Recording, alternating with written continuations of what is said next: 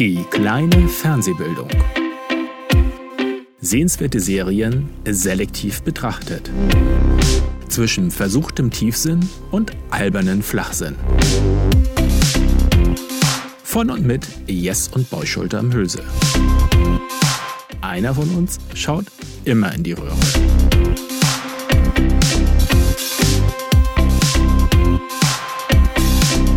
Und los geht's. Jawohl, ja. Hallo! Dabei sein. ist alles. Sagen Sie doch mal auf dem Jahrmarkt, glaube ich. Ja. ja, hallo, ähm, mein Bruder Yes. Und mein Bruder Boy.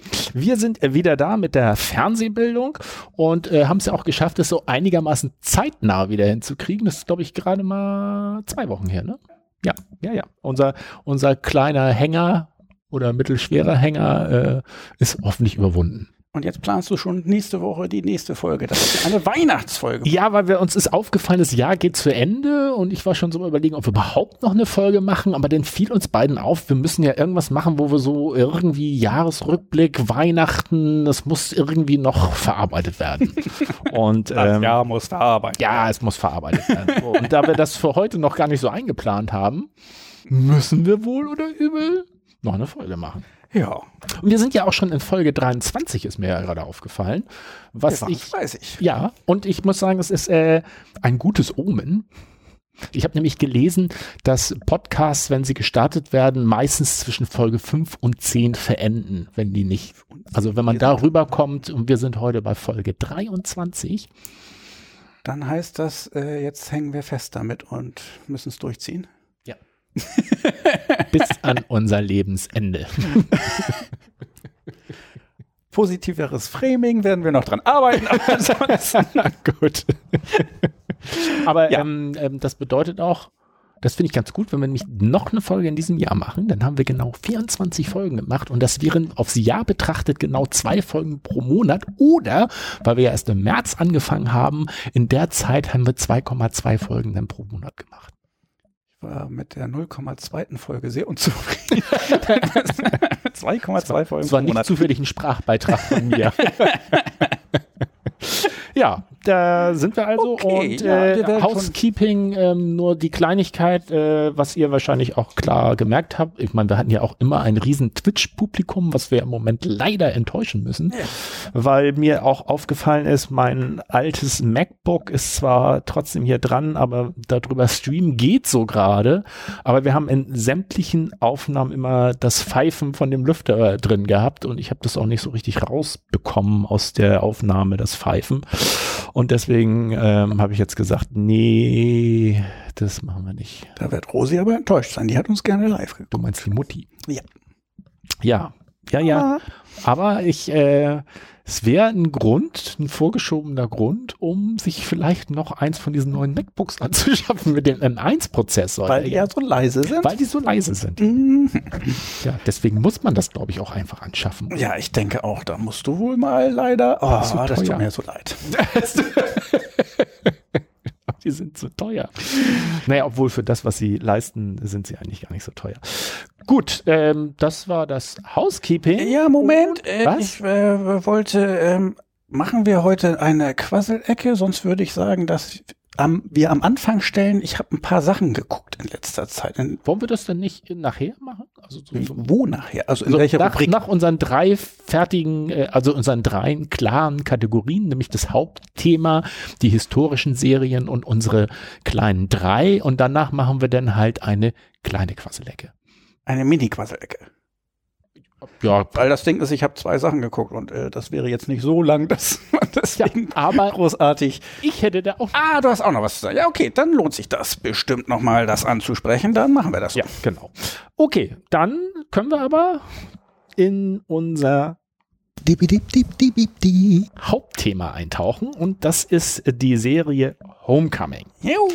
Homecoming ist im Jahr 2018 erschienen. Es ist eine Amazon Prime Produktion und äh, hat jetzt bis jetzt sogar noch eine in diesem Jahr noch eine zweite Staffel sogar gekriegt. Da haben sie sich zwei Jahre Zeit gelassen.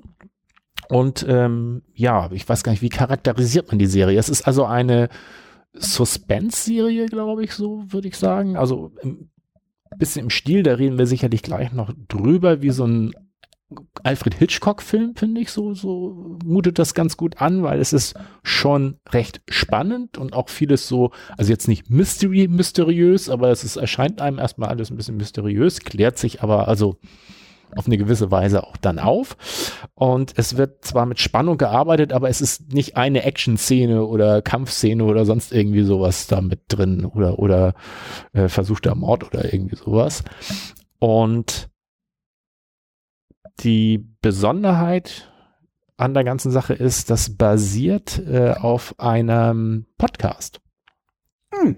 Das ist eine, die Geschichte ist als Podcast zuerst gemacht worden und ähm, der ist relativ gut angekommen und äh, dann haben sie sich überlegt, das als Serie umzusetzen und haben die beiden Podcast-Autoren oder Macher auch äh, mit reingeholt. Die haben sowohl geschrieben als auch, ich glaube, sogar Regie geführt bei einigen Folgen. Ich glaube, ich fand, ja, muss ich nochmal gucken, ob es nur Drehbuch oder auch Regie war, aber jedenfalls sind die maßgeblich mit dran beteiligt worden. Und ich glaube, das ist auch ein Punkt, der ähm, zur Güte der Serie beigetragen hat. Ähm, ja, jetzt ist ein bisschen schwierig. Ich muss jetzt aufpassen. Ich so ein bisschen spoilern wir ja immer, aber so den großen Clou, der sich dann ja auch am Schluss erst öffnet, den möchte ich eigentlich vermeiden. Ja, das ist so eine Thriller-Suspense-Serie, da ist das eigentlich doof, wenn man ja, den genau, Punkt da wegnehmen genau. würde. Das muss man müssen aufpassen. Es, es startet eigentlich mit, oh verdammt, die Figurennamen, da muss ich jetzt mal schnell gucken, wie hieß der? Heidi, auf jeden Heidi, Fall. genau, Heidi mit Heidi. Heidi Bergmann. Heidi Bergmann ist äh, beschäftigt in einem ähm, Café, so als einfache Waitress und äh, sie wird besucht von verdammt Personen, Personen. Äh, In meinem Kopf heißt er immer nur der Ermittler, aber ich, ja, also von einem Ermittler. Da hätte ich mich wieder besser vorbereiten müssen. Äh, das ist die, die Staffellisten, die haben sie hier gar nicht drin, die Darsteller. Ah, doch Heidi Bergman. Ähm, dip, dip, dip, dip. Walter Cruz? Walter Cruz ist der, der farbige. Ach, Thomas Carrasco ist das. Carrasco. Genau. In, in, der Serie Carrasco oder ist das der Schauspieler? Sean, Sean Wickman ist der Schauspieler, also insofern ist das Sean Carrasco in der Serie. ähm, das hätte ich mir gemerkt. Äh, der sie besucht und Fragen hat zu einer Einri einem Vorfall in einer Einrichtung, in der sie gearbeitet hat. Ähm, und der Vorfall ist zwei Jahre her so, also man merkt, es geht jetzt nicht um so Sachen, die so sehr weit weg sind. Und ähm, Heidi Bergman ja sagt relativ schnell, dass sie sich halt nicht erinnern könnte. Und der Clou in dem Moment ist halt auch so, das wirkt erstmal sehr so danach, als wenn sie ihn eher einfach abwimmeln will und sich deswegen halt angeblich nicht erinnern kann. Aber es zeigt sich halt, dass es mit der Erinnerung wirklich ein bisschen schwierig bei ihr ist. Und dieser Ermittler, ja, ermittelt so langsam aber sicher vor sich weiterhin. Und der, ja, ich weiß nicht, der größte Kniff an dieser Serie, finde ich, ist, dass die auf zwei Zeitebenen gleichzeitig spielt, nämlich in einem, ja, quasi hier und jetzt, also äh, Ebene, wo halt dieser Ermittler unterwegs ist und ja, die Bergman besucht und alle verschiedene Figuren halt im Hier und Jetzt gezeigt werden. Und die zweite Zeitebene ist eben das, was vor zwei Jahren geschah. Und ähm, was davor ging und diese beiden Ebenen laufen eigentlich, also wenn, wird immer abwechselnd so gezeigt und es läuft auf beiden Ebenen so kontinuierlich voran. Und ja, ich finde, sie nutzen in der Serie sehr viel auch ähm, verschiedene Mittel, also wie Farbgebung, Darstellung, Sound, Musik, also haben da relativ viel und ein Mittel, damit man halt diese zwei Zeitebenen unterscheiden kann, ist halt, dass die aktuelle Zeit immer in äh, sozusagen Fullscreen, also in dieses übliche 16 zu 9 Format hat. Ja. Nee, genau Quatsch, andersrum. andersrum. Genau die, die, frühere Sachen sind im vollen Format, genau. Und immer wenn es heute spielt, das ist mir auch das, was einen erst so irritiert, wenn es heute spielt, ist es ein Quadrat. Ja. Beziehungsweise, ich glaube, es ist 9 zu 8, weil das Format ist leicht hochkant, habe ich gesehen. Ah, okay. Und, und vor allen Dingen hatte ich gesehen, ich dachte, das ist vielleicht der Grund dafür. Mehrmals kommt es vor, dass zwei Personen gleichzeitig nebeneinander sind, zugleich zu sehen sind. Das ist der sozusagen komplett bildschirmfüllend, wenn die beiden nebeneinander sind. Ah, okay. Und wenn der, der eine wieder wegfiel, schob sich das andere wieder in die Mitte. Und dann dachte ich so, okay, dann ist das also 16 zu 9 und das heißt, die Hälfte, dann muss das 8 zu 9 leicht ah, hoch das kann, sein. Das kann sein, ja. Jedenfalls ist es so, so sehr, sehr, sehr stark, ja, sehr eingeschränkt. Also, dass man so echt denkt, wieso haben sie denn rechts und links jetzt so genau, viel rechts weg? und links sind dicke schwarze Aber Balken. Das hat einen Grund, der auch halt mit diesem, ähm, diesem Thema in der Serie zu tun hat. So, jetzt mehr möchte ich eigentlich noch gar nicht sagen. Also es wird halt auf verschiedenen Ebenen ermittelt. Ähm, die Protagonisten sind da. Man merkt, dass äh, Heidi Bergman, so viel kann man, glaube ich, sagen, irgendwie selber irgendwann so, so ein bisschen irritiert davon ist, dass sie sich wirklich nicht erinnern kann und fängt an, selber so ein bisschen Nachforschung zu stellen. Und äh, eine weitere wesentliche Figur ist, jetzt muss ich nochmal wieder spicken, äh, Colin Belfast, ähm, der in dieser Einrichtung früher ihr Chef war und der auch eben halt im Aktuellen da so ein bisschen rumgeistert und ähm, ja, sie da eingesetzt hat in dieser Einrichtung. Ganz kurz noch zu der Einrichtung, um die es geht. Das ist eine Einrichtung für rückkehrende Soldaten, die unter einem posttraumatischen Stresssyndrom leiden und soll offiziell halt helfen, dass diese Soldaten halt ähm, besser wieder im Alltag sich integrieren können. In so, ich glaube, Zeitablauf so ungefähr sechs Wochen sollen sie in dieser Einrichtung bleiben, kriegen so verschiedene Unterstützungen, dann werden so Rollenspiele gemacht. Es gibt, äh, die Heidi Bergman ist auch als Psychologin, so macht Einzel Einzelgespräche mit den Leuten, so, so ist das da abgelaufen. So, und jetzt zu dir, ähm, Bruderherz, die musstest du dir angucken. Und ich war ja schon mal ganz froh, also ganz so schlimm kann es ja nicht gewesen sein, weil du ja schon zwischendurch gesagt hast, äh, ähm, du hattest, glaube ich, bis zur Hälfte geguckt und dann haben wir nochmal um eine Woche verschoben, weil ich dachte, ach, ist eigentlich schon ganz gut, wenn du sie ganz guckst. Und das war aber auch für dich, glaube ich, nicht allzu schwierig. Ja, ich habe die ganzen zehn Folgen, die erste Season hm. äh, durchgeguckt. Oh, ähm, vielleicht noch ganz kurz eingeworfen. Eine, die, äh, es gibt zwei Staffeln. Die erste Staffel sind zehn Folgen. Und auch das finde ich wieder, die haben so viele Sachen, die so ein bisschen außergewöhnlich sind, wie mit dem Bildaufschnitt. Die Folgenlänge ist im Schnitt eine halbe Stunde. Das also, war wunderbar. Die lassen sich sowas von fein wegsnacken. also das kenne ich sonst nur von meinen, ich mag ja Cartoon-Serien, das ist nicht so deins, aber die sind auch gerne mal 20 Minuten oder eine halbe Stunde lang, aber sonst ist eigentlich 40 Minuten, 50 Minuten der Standard für eine Serienfolge. Und das waren eben nur halbe äh, Stunden und die konnte man sehr schön weggucken. habe ich abends immer eine kleine weggeguckt und deswegen habe ich auch die zehn Folgen durchgekriegt bis jetzt.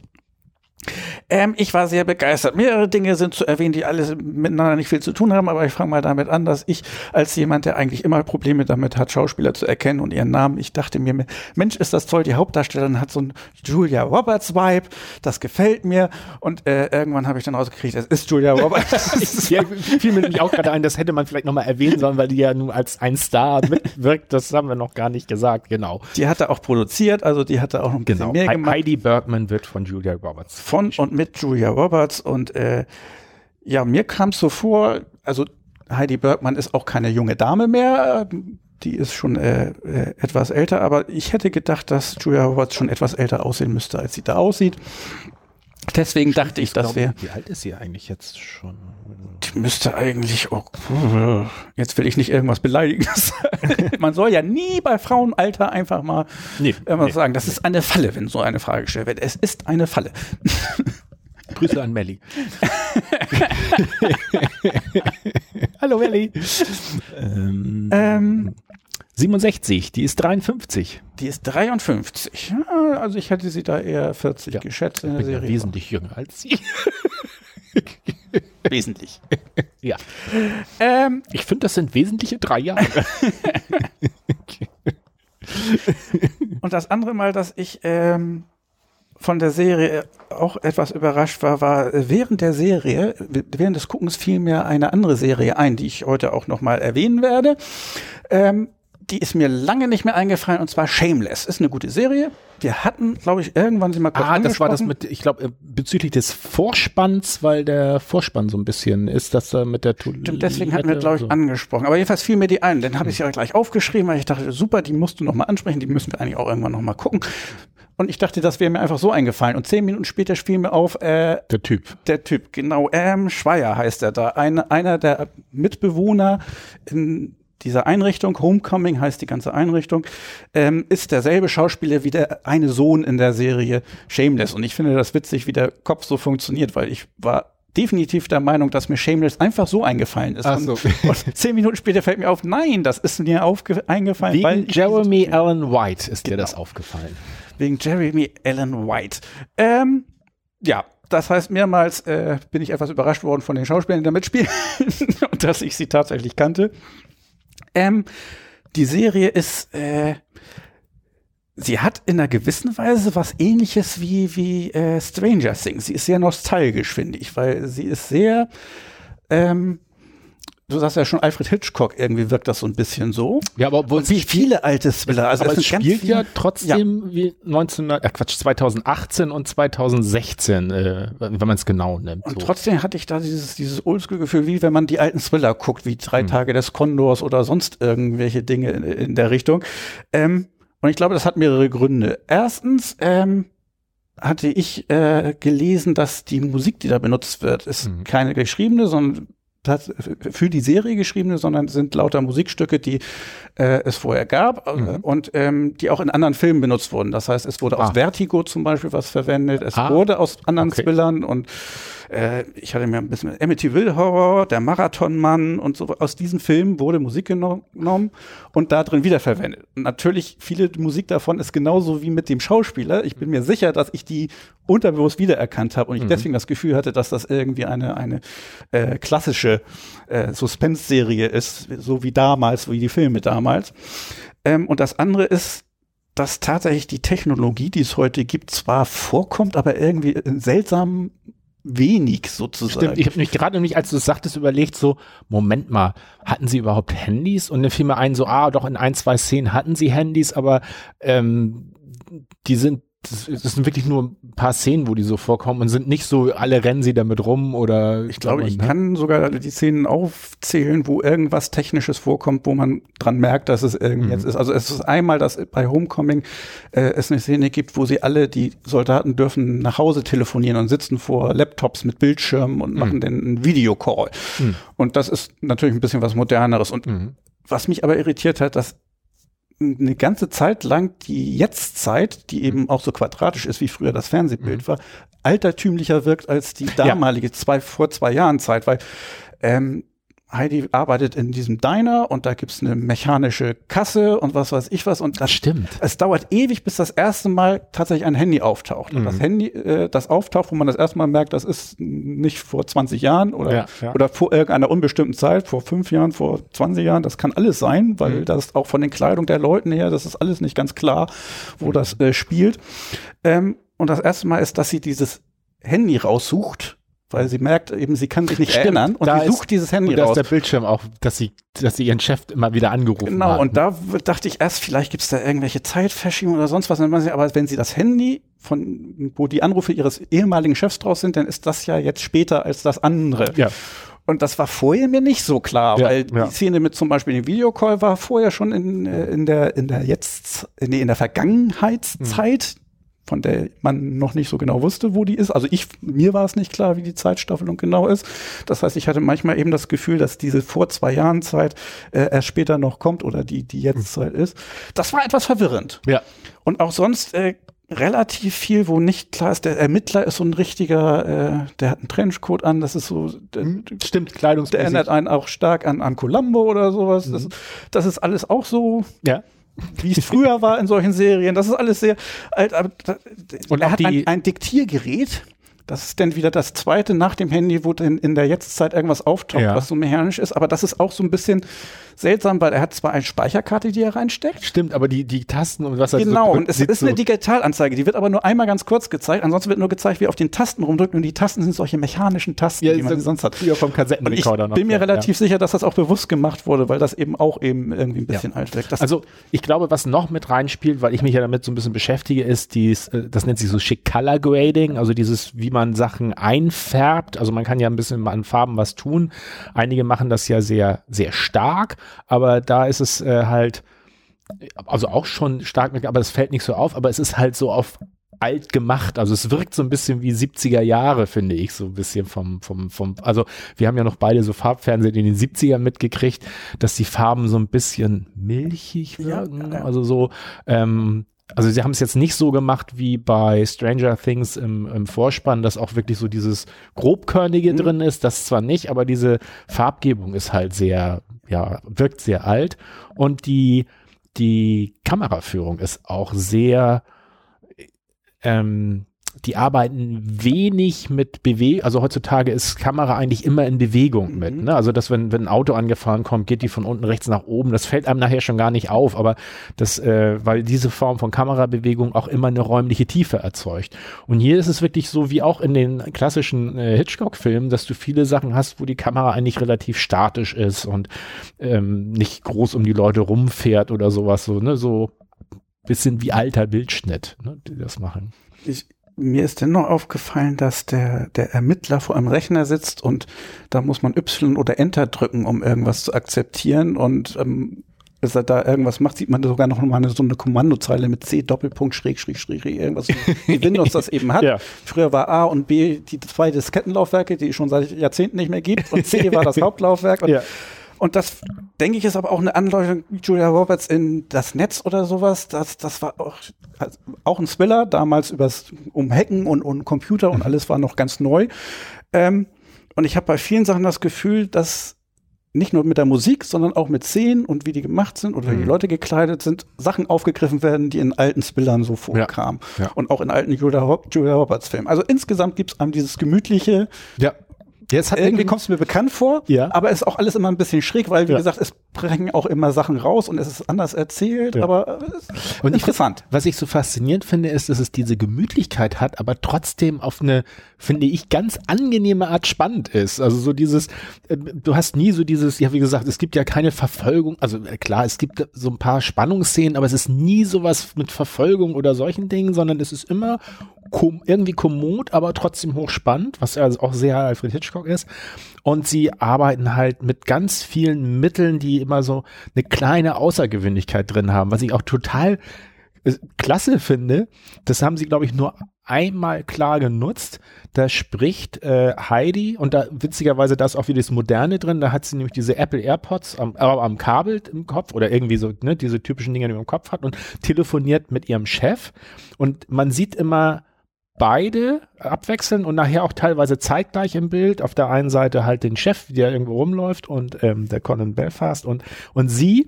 Es ist aber immer so, dass die Stimme vom Chef hört man so telefonmäßig. Also die hat so ein, dieses, dass man, als wenn man ihn gerade selbst durchs Telefon hört. Mhm. Aber auch in den Szenen, wo nur er zu sehen ist, ähm, wenn er spricht, ist es trotzdem, ist es trotzdem der Ton eben halt der Telefonton. Ja. Das, ne, dieses bisschen, also bisschen nasale, äh, äh, schlecht übertragene so. Und das fand ich irgendwie eine total ja, ich weiß gar nicht, es, es, macht irgendwie was mit der Szene von der Atmosphäre her, ne? weil er immer so, so entfernt zu hören ist.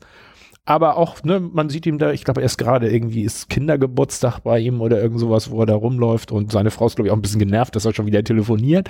Und man hört aber immer seine Stimme in diesem, diesem übers Telefon Mhm. Und was sie auch häufiger machen, ist eben so, ähm, die Kamera sehr statisch zwar, aber es gibt auch sehr bewusst gesetzt ein paar Szenen, wo sie den Raum von oben zeigen. Mhm. Und eine Szene, wo sie sogar den Raum von oben zeigen und mitgehen mit der Protagonistin und auch über die Wand hinweg. Also mhm. die geht durch eine Tür und äh, aber es, man sieht halt nicht klar, dass da jetzt, dass das irgendwie Requisite ist, ne, sondern als wenn die Kamera durch die Wand fährt und ihr folgt von oben. Fand ich sehr gut. Und ich weiß nicht, das muss ich auch noch loswerden. Ähm, die genialste, das finde ich, also ich finde, ich habe noch nie eine Serie gesehen, die so genialen Abspann hat jedes Mal. Und genial muss man aufpassen, dass man jetzt nicht die Erwartung so hoch weckt. Es passiert nichts im Abspann, aber jedes Mal ist es so, dass irgendeine, also es passiert Handlung und dann sieht man zum Beispiel irgendwie pff, ähm, ähm, das eine Mal ist es, ähm, dass die in, in der Firma, also die das, dieses Projekt betreibt, da ist eine große Halle und da scheint irgendwie eine Mit Mitarbeiterversammlung oder, oder Betriebsfeier oder irgendwas oder ein Kongress, keine Ahnung, sind ganz viele Leute, die sich unterhalten. Und da ist äh, der Colin Belfast erst noch und dann geht er aus dem Bild und die, das ist das Ende der Serie, dann schwenkt so die Kamera zu diesem großen Raum, wo die Leute so ein bisschen rumwuseln, man hört immer diese Leute reden. Und das läuft weiter. Es bleibt, das Bild bleibt stehen auf dieser, ähm, also die Kamera bleibt fixiert da drauf und man sieht halt die Leute da rumlaufen und das läuft noch gute zwei, drei Minuten, während der Abspann läuft.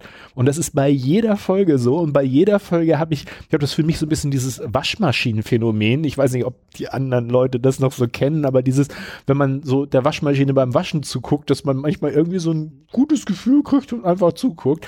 Und so ist es da, finde ich auch. Ich habe jeden Abspann komplett geguckt, ähm, obwohl eigentlich nichts also es passiert, man braucht eigentlich keine Sorge haben, man kann auch ausmachen, es passiert nichts Wichtiges mehr, aber es bleibt trotzdem irgendwie interessant, weil auch Ne, ich glaube, in einem ist da ein Typ, der in so einem Raum immer auf und ab läuft ja. oder so. Das Irgendwann ist mal nur die Straße, wo sie gerade irgendwie weggefahren ist, bleibt das die Kamera auf der Straße und da hält ein anderes Auto, da rennen ja, genau. Kinder es, über die Straße. Es passiert, es passiert schon immer ein bisschen was, aber nicht so. Nichts, was, was irgendwie eigentlich die Handlung vorantreiben genau, ne? würde. Also, genau, da bringt noch einer seine, seine Mülltonne an die Straße, da hält ein Auto, ne, so, das ist genau. Es ist immer so mitten im Leben so und es bleibt aber zwei, drei Minuten auf dieser Einstellung und es ist immer so, dass ich, also ich, kon, also ich konnte für mich nicht sagen, so, nee, ich mache jetzt einfach Feuer aus, sondern ich habe das immer komplett mitgeguckt. ja, es ist, fand ich auch äh, spannend. Du sagtest schon, es sind keine Action-Szenen oder sowas, aber es ist spannend. Ich hatte das Gefühl, dass es auch bei alten Bildern und bei Hitchcock häufig so, dass Suspense erzeugt wird dadurch, dass ähm, Dinge passieren. Man weiß nicht, ist das jetzt merkwürdig oder nicht. Äh, am Anfang der Serie gibt es schon, der Schweier zum Beispiel hat stark den Verdacht, dass irgendwas seltsam ist an diesem Institut, an, an diesem Homecoming-Institut. Und es passieren Dinge, die können ganz normal sein, aber wenn man schon einen Verdacht hat, können sie einem merkwürdig vorkommen. Und dann äh, versuchen sie ähm, ja, sie machen einen Ausflug. Also äh, ja, ein, der Schreier möchte unbedingt äh, raus aus diesem Institut, hat irgendwie das Gefühl, äh, das stimmt alles nicht, hier wird uns was vorgemacht. Ähm, genau, und, und, sie dürften das auch nicht verlassen oder sowas, ja. meint er so. Und dann ist Wobei sich dann irgendwie, ist das ja auch nicht ganz falsch, weil dann will man sie erstmal nicht rauslassen, weil sie sollen ja noch irgendein Formular ausfüllen mhm. und Schreier sieht sich sofort bestätigt mit, siehst du, sie lassen uns nicht raus. Und der andere sagt, nee, wieso, die lassen uns doch raus, wir müssen nur ein Formular aus. Also, es bleibt immer nicht so ganz ja. klar. Und dann, dann türmt der Schreier und der andere andere kommt dann einfach mit, also weil sie dann nicht abwarten wollen. Und dann gucken sie sich um und das ist auch alles ein bisschen selbst und das soll ja in Florida sein, ist es anscheinend auch tatsächlich, aber ähm, aber schon sehr abgelegen. Sie fahren rum und finden ewig nichts und das ist ja. dann auch wieder so, dass man als Zuschauer nicht weiß, bestätigt das jetzt den Shire? Sind sie da ja. irgendwo mitten im Nirgendwo oder äh, doch nicht? Und dann finden sie irgendwo, was war das denn eigentlich so eine, ja, so, eine Ansiedlung? So eine kleine, kleine, ja kleine Ansiedlung, so ein paar Häuschen und sowas. Und es ist auch alles so, dass man so nicht so genau weiß, was ist das? Es ist alles dunkel und dann geht plötzlich das Licht an von all den Straßen. Das hat ein bisschen auch was, als wäre das irgendwie so eine Kulisse. Also ja. man ist sich selbst danach immer noch nicht sicher. Ja, genau. Hat der Schreier jetzt recht oder nicht? Das passt immer beides. Also das ist alles völlig normal und irgendwas ist merkwürdig funktioniert sozusagen beides. Wenn man der einen Meinung ist, kann man das vertreten. Wenn man der anderen Meinung ist, kann man das vertreten. Das wird sehr lange durchgehalten mit sehr vielen verschiedenen Dingen in ja, dieser Serie. Ja. Ich, ich, muss noch mal ganz kurz zurückkommen zum, zum Abspann, äh, weil mir das, das ist mir gerade erst aufgefallen, was den auch besonders macht. Es läuft nämlich keine Musik. Du hörst nur den Ton. Und das ist mir gerade aufgefallen, weil es auch einen Abspann gibt, der ist dieser Ermittler in so einem riesen Archiv drin. Und das Archiv ist so gemacht, dass äh, die Lampen gehen nur auf Bewegungssensor an, damit nicht immer das ganze Archiv komplett beleuchtet sein muss. Und dann äh, hat er im Archiv sich was rausgeholt, wo er liest. Und man sieht eigentlich von Weitem, von oben auf dieses Archiv drauf. Man sieht ihn gar nicht, weil er in irgendeinem Gang ist. Aber genau über ihm ist eine Lampe an. Und dann ist es aber immer so, man hört so ein bisschen dieses Summen von diesen äh, auch eine Neonröhre, genau, auch wieder so altertümlich. Das Summen ist zu hören, das ist meine ich, dass das Sounddesign auch so gut ist. Und dann geht aber immer ja nach einer gewissen Zeit macht die Lampe klick, geht kling, aus kling, und dann hörst du ihn, wie er irgendwie so ein bisschen wedelt, also irgendwie sich wedelt, bewegt und damit dann klingt geht die Lampe wieder an. Und ähm, auch, auch das habe ich komplett bis zum Ende beobachtet. Und das fällt mir gerade ein. Da ist das Sounddesign, glaube ich, auch ganz wichtig, dass diese Geräusche immer irgendwie sehr, sehr gut gemacht sind. Und bei der Musik, das wollte ich noch nachtragen, das wusste ich nicht, was du erzählt hast, weil das fand ich so gut. In der einen Folge haben sie diese Musik, ach, ich weiß gar nicht, das sind so diese hängenden Röhrchen, wo die so längs streichen, dieses yep. und das haben sie in der komischerweise auch nur in der einen Folge verwendet, um halt immer so auch diese Spannung zu steigen. Und mir kommt das, das müsste man mal nachgucken. Mir kam das auch so aus bekannt vor. anderen Thriller oder sogar ja. Horrorfilm Amityville Horror, da hatten sie auch Musik draus genommen. Ähm, was mir gerade einfällt, aber gerade die Folge, wo dieser Ermittler da am Ende in diesem Archiv ist, da ist das auch so, dass Dinge ein bisschen seltsam sind. Also ähm, er hat anscheinend ein bisschen Probleme mit seiner Vorgesetzten. Ja. Er soll den Fall abschließen und er möchte das nicht. Und an sich hat man so das Gefühl, eigentlich könnte er auch sagen, äh, da liegt noch was vor, ich möchte noch was prüfen, aber nein, stattdessen wird das irgendwie plötzlich ganz geheim und er schleicht in dieses Archiv. Also, ja. und das ist ein bisschen so gemacht, das erinnert mich an die drei Tage des Kondors oder sowas, als, als ob das jetzt eine ganz wichtige Szene ist und mhm. er sich in große Gefahr begibt, um, indem er sich nochmal ins Archiv schleicht und da was ist, guckt dann äh, über die, ähm, es gibt ja diese Trennwände in Großbüros, da, da, da guckt drüber, ob da seine Vorgesetzte gerade guckt und schleicht sich dann da ins Archiv und man denkt sich die ganze Zeit, hm, warum eigentlich? Warum ist das jetzt so, so hm, speziell, dass er da noch mal ins Archiv geht? Dann ist das Archiv so riesig, es ist ja, wie du sagst, diese Abschlussszene, wo ich mir auch sage, das ist ein bisschen wie das große Archiv, wo am Ende die Bundeslade bei, bei Indiana Jones gelagert wird. Ja. So groß kann das eigentlich unter diesem Gebäude gar nicht sein. Ja, und, und allein auch dieses, das habe ich noch nie irgendwo gesehen, diese, dieses, diese Technik im Archiv, dass er irgendwo längs geht und dann geht immer die Lampe über ihn an und die dahinter geht wieder aus. Also dieses durch dieses, und dann auch immer mit diesem, auch wieder dieses Summen und den Klink, also mhm. machen dieses Klinkgeräusch, wenn sie ausgehen und wenn sie das da angehen. Das ist auch alles so ein bisschen seltsam, wo mich sagt, das ist auch ein bisschen abgefahren. Also das, ich glaube, absichtlich immer so gemacht, dass es ein bisschen schräg einem vorkommt. Ja, allein auch dieses, er geht in das Archiv, um irgendwelche Akten zu gucken und das ist ein, die Kamera ist so gemacht, weil es ja auch alles dunkel ist, hast du das Gefühl, es ist ein unendliches Archiv und dann mhm. geht er auch durch und dann sieht man auch eine so eine Wand und sieht, dass jede dieser Wand enthält irgendwie zig von diesen Kisten mit Akten drin, äh, wo man auch so das Gefühl hat, so, das ist wie so ein geheimes Lager mit unzähligen Akten, in, der, in dem alles versteckt werden und diese kann. Stimmung wird ja schon absichtlich erzeugt. Das gehört jetzt zu dieser Suspense zum Thriller dazu und das hat mich an, besonders an zwei Filme erinnert. An Brasil, ich weiß nicht, ob du dich an den erinnerst, der war jetzt sehr abgefahren, das war Terry ja. Gilliam ja, als Regisseur. Ähm, bei Brasil ist das alles noch viel merkwürdiger. Also das ist so abgefahren, ist, äh, da hat man auch nicht das Gefühl, dass das realistisch ist, aber mhm. ähm, es fängt noch relativ harmlos an und es passieren seltsame Dinge und ähm, es geht teilweise um irgendein Paket und wenn man diesen Film nochmal sieht, sieht man schon am Anfang irgendwelche Szenen, wo im Hintergrund ein großes Poster an der Wand hängt mit Mind the Parcel, achte auf das Paket, so. was überhaupt nichts zu tun hat mit irgendwas anderem. äh, aber und das Zweite, woran es mich erinnert, ist, äh, es gab mehrere Verfilmungen. Das erste Mal war ein Schwarz-Weiß-Film und ich glaube, die 70er-Jahre-Version ist eine re relativ bekannte. Die Körperfresser kommen, heißt es auf Deutsch. Ja, genau. Und da gibt's auch viele Dinge, also da wird die Welt von Außerirdischen übernommen sozusagen und die sehen dann immer aus wie normale Menschen. Die, die krabbeln in Menschen rein, ne? Irgendwie so war das. Ich glaube, es so. gibt irgendwelche merkwürdigen wer nennt sich das? Also das ist wie Bohnenschoten, da wachsen dann plötzlich ja. Menschen und die sehen so aus wie andere und die anderen verschwinden. Die ja, es wird nie so genau geklärt, das mhm. ist auch ganz wichtig, dass das nicht so genau geklärt wird. Aber da gibt's auch Szenen ganz am Anfang, wo es noch alles ganz normal wirkt, wo im Hintergrund irgendjemand einmal durchs Bild läuft und sich ängstlich umguckt und nachdem der aus dem Bild ist, ne, zwei, zehn Sekunden später rennen drei Leute ihm hinterher. Und wenn man das das erste Mal sieht, bemerkt man es noch nicht mal. Und wenn man es beim zweiten Mal sieht, dann denkt man sich schon, oh, der, der wird gerade von den Außerirdischen verfolgt oder sowas. Und es sind ganz viele Szenen drin, wo so, so, Sachen im Hintergrund passieren, die einem nicht wirklich auffallen, aber genauso wie mir der Schweier sozusagen aufgefallen mhm. ist, ohne dass es bewusst war, hat man das Gefühl, irgendwas stimmt nicht. Ja. Da sind irgendwelche ja. merkwürdigen ja. Dinge am passieren. Und das wird hier genauso gemacht. Das ist alles sehr klassisch. Also ich glaube, ich könnte mir vorstellen, dass da auch Musik oder sonstige Dinge aus die Körperfresser kommen oder sonst was ähm, benutzt wurden. Ja, und ich finde, da können wir jetzt, also das würde ich jetzt wirklich nicht machen, da äh, spoilern, aber ich finde die äh, Auflösung, also dieses, dass sich das schon, es, es, es klärt sich soweit, dass es halt eben. Das ist auch alles Sinn. Das fand ich auch sehr klassisch, weil wenn es heutzutage so zu solchen Dingen kommt, hat so eine Serie auch manchmal Lost gibt, äh, hat, äh, hat ja, das ja, ja so gemacht, so, so dass er den Ansatz mit, wir belassen es dabei, dass das alles, alles merkwürdig ist. Ja, genau. Und damit muss dann der Zuschauer leben. Aber hier gibt es ganz klassisch eine Auflösung, wie alles äh, zusammenpasst. Und das ist auch was Schönes, was einem irgendwie ein, ein, ein altertümliches, warmes Gefühl gibt, weil so eine Auflösung, so eine gesamte Handlung mit Abschluss. Das ist genau.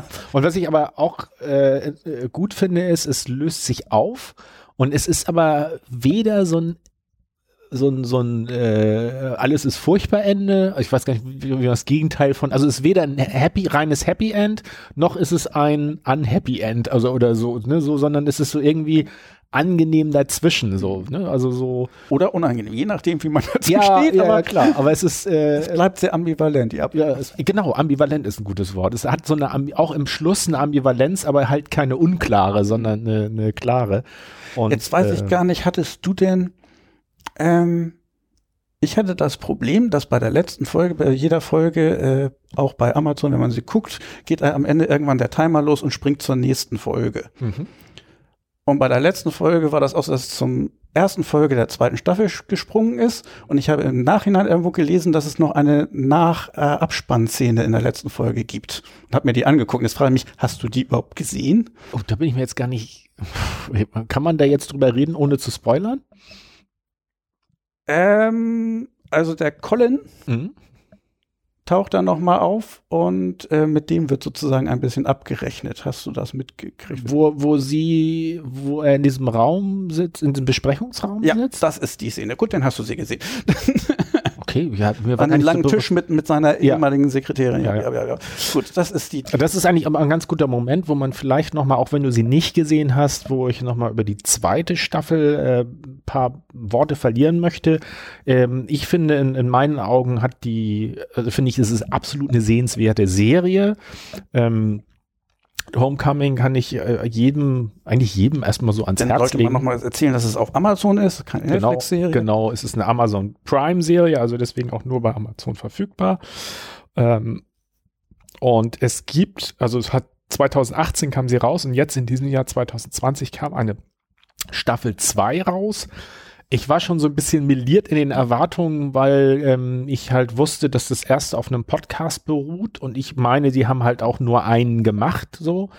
Für die zweite Staffel sollen, glaube ich, die beiden Autoren zwar mitgearbeitet haben, aber halt das war, ist halt klar eine Fortschreibung, die es halt noch nicht vorher gab. Also so.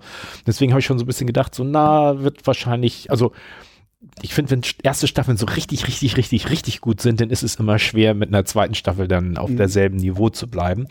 Ich habe mich trotzdem drauf gefreut und war trotzdem bisschen enttäuscht. Und ich finde das auch ein bisschen, ich hatte ja gesagt, so, hm, vielleicht kannst du ja noch mal reingucken, damit wir noch drüber reden können. Ich finde, ähm, ist ein bisschen schade, weil in der ersten Staffel bleibt, also es klärt sich zwar am Ende was auf, aber gesamt, also der Teil, die Firma oder das Unternehmen, was dieses Projekt getragen oder geleitet hat, im Auftrag des Verteidigungsministeriums, nennt sich Geist äh, und taucht dann nur so ein bisschen am Rande auf und in der Staffel 2 wird was gezeigt, was halt nochmal die Hintergründe da ähm, erklärt und verdeutlicht. Mhm. Und dabei aber halt mit einem, mit etwas endet, was ich halt schade finde, weil es ein bisschen überzogen ist, so äh, ohne das Ende jetzt äh, zu vertraten mhm. zu wollen. So ganz interessant sind so ein paar Elemente, die halt äh, Sachen, also die sozusagen von der anderen Seite nochmal zeigen, was vor sich geht, was du in der ersten Staffel schon gesehen hast, was aber jetzt nicht sowas ist, wo du sofort so denkst, so, ah, da würde ich aber gerne nochmal wissen, wie es dazu gekommen ist, aber da gibt's so Überschneidungen, aber die, den Schluss fand ich halt ein bisschen schade, weil es da halt doch, also in so sowas geht, wo man, wo man schon so denkt, ja, nee, das ist jetzt doch ein bisschen un, unrealistisch so. Also mhm. so. Aber ja, ich fand aber die zweite Staffel trotzdem noch so gut, dass ich durch, also ich würde jetzt nicht jedem warnen davor, um Gottes Willen nicht die zweite Staffel zu gucken. Aber ich würde mir, also wenn du sehr, sehr, sehr, sehr glücklich mit der ersten bist, dann kannst du dir vielleicht überlegen, dir die zweite zu sparen, aber man kann sie auch gucken und man sollte aber halt ähm, wenig, ähm, wenig Bereitschaft dazu haben. Ähm, weil wir nachher in den in unseren kleinen drei auch nochmal die Frage haben, auf welche ähm, nächste äh, Staffel welcher Serie freuen wir uns. Und da habe ich halt gedacht, so hm, wäre vielleicht ein Kniff zu sagen Homecoming. Und habe aber nochmal recherchiert. Bisher ist äh, noch keine keine dritte Staffel, keine dritte Staffel irgendwie angekündigt. Und ich glaube auch die zweite Staffel ist längst nicht so gut angekommen wie die erste. Hm. Aber die erste ist sehr schön, vor allem dieses Format mit einer halben Stunde und nur zehn Folgen, das ja. ist sehr binge geeignet, kann man sehr empfehlen. Ja, das sind ja im Grunde genommen ja wirklich nur fünf Stunden, ne? Da ja. zehn Folgen, ja, fünf Stunden und kann man so gut kommod weggucken. Und ich finde zwar auch, es wird immer so eine Spannung aufgebaut, aber du hast auch nicht diese so extreme Spannung wie bei manchen Serien, dass du sagst, oh verdammt, jetzt muss ich einfach nochmal sofort die nächste Folge gucken, um, um aus dieser Spannung rauszukommen. So. Ich habe es ja auch geschafft, tatsächlich äh, abends immer eine zu gucken. Das heißt, ich hatte äh, habe die zwar auch äh, sozusagen schnell weggeguckt, aber ich hatte nicht das Gefühl, ich müsste jetzt alle zehn Folgen hintereinander schnell gucken, weil ich sonst irgendwas verpasse oder sowas. Aber trotzdem hat sie mich gepackt, mhm. so dass ich jede einzelne Folge doch mir angeguckt habe und nicht irgendwie gesagt habe, äh, ich belasse es bei den man soll ja immer drei mindestens sehen von mhm. der Serie, die der andere vorschlägt. Genau. Aber das war relativ schnell klar, dass ich da mal wieder alles angucke. Ähm, was die auch noch gemacht haben, ist, dass sie halt, äh, es, es gibt eine Form von, ja, ich weiß gar nicht, ob das Kameraführung oder, oder Nutzung von Perspektive ist. Das nennt sich äh, ich weiß gar nicht, Verti also Anlehnung auf ähm, Alfred Hitchcocks Vertigo. Das ist, wenn du mit der Kamera auf jemanden zugehst und gleichzeitig, was ist das, die Blende aufmachst. Also, dass der Oder Hintergrund. zoomst, während du wegfährst. Also, ja, ja, dass die Kamerabewegung genau. gegen das Zoom. Das genau, das, das, also man hat so das Gefühl, als wenn der Hintergrund sich genau. aufspreizt und die, die Person plötzlich so hervorgehoben wird aus dem Hintergrund. Und ähm, das haben sie auch genutzt und zwar in einem ganz entscheidenden Moment, wo, wo ähm, wo auch dieses Thema mit den Bildformaten, ne, das eine ist so und das andere ist so, sich aufhebt. Wobei ich ganz ehrlich sagen muss, beim ersten Mal war es so, dass äh, ich schon, man merkt ja halt, okay, das ist das. Und irgendwas fiel mir so auf, verdammt, jetzt ist ja plötzlich, jetzt ist es ja plötzlich anders. Und dann musste ich erst ein bisschen zurückgehen, um festzustellen, ach, da, mh, hm, jetzt verstehe ich auch warum. das hatte ich erst ein bisschen verpasst, ah, dass das da passiert. Ach, ja, ja, jetzt kommen wir aber an einen Punkt, so. wo man sehr gerne äh, äh, äh, spoilern würde. Ja. Ich, ich wollte noch gerade sagen, vielleicht haben wir in der Inhaltsbeschreibung noch ein bisschen rausgelassen, äh, dass eine, ein äh, auch wichtiger Protagonist ist Walter Cruz. Das ist nämlich ein Farbiger, der in dieser äh, Einrichtung ankommt.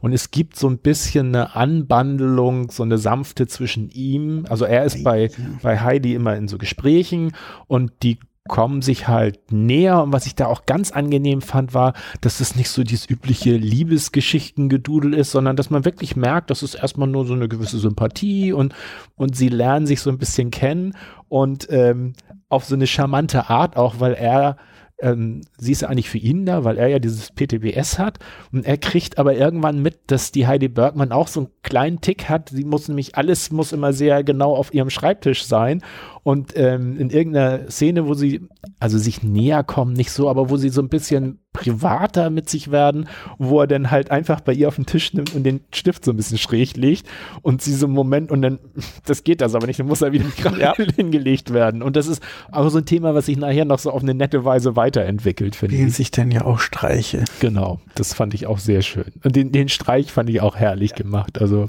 da weiß jetzt auch nicht, ob ich den so verraten will da fand ich das Beste, wo sie dann zum Telefon gegriffen hat. Das fand ich so richtig. Ja. Aber das war Und ihre Rache, das fand ich auch sehr ja, schön. Ja, fand ich inszeniert. Ähm, Rache im, in, in, Anführungsstrichen. Ja, genau. Spielen sich dann eben gegenseitig Streiche. Ja. Ähm, ja. Ja, ich würde sagen, dann Boah. lassen wir das so weit, weil wir euch nicht zu viel vorspoilern wollen, äh, falls ihr das nochmal guckt.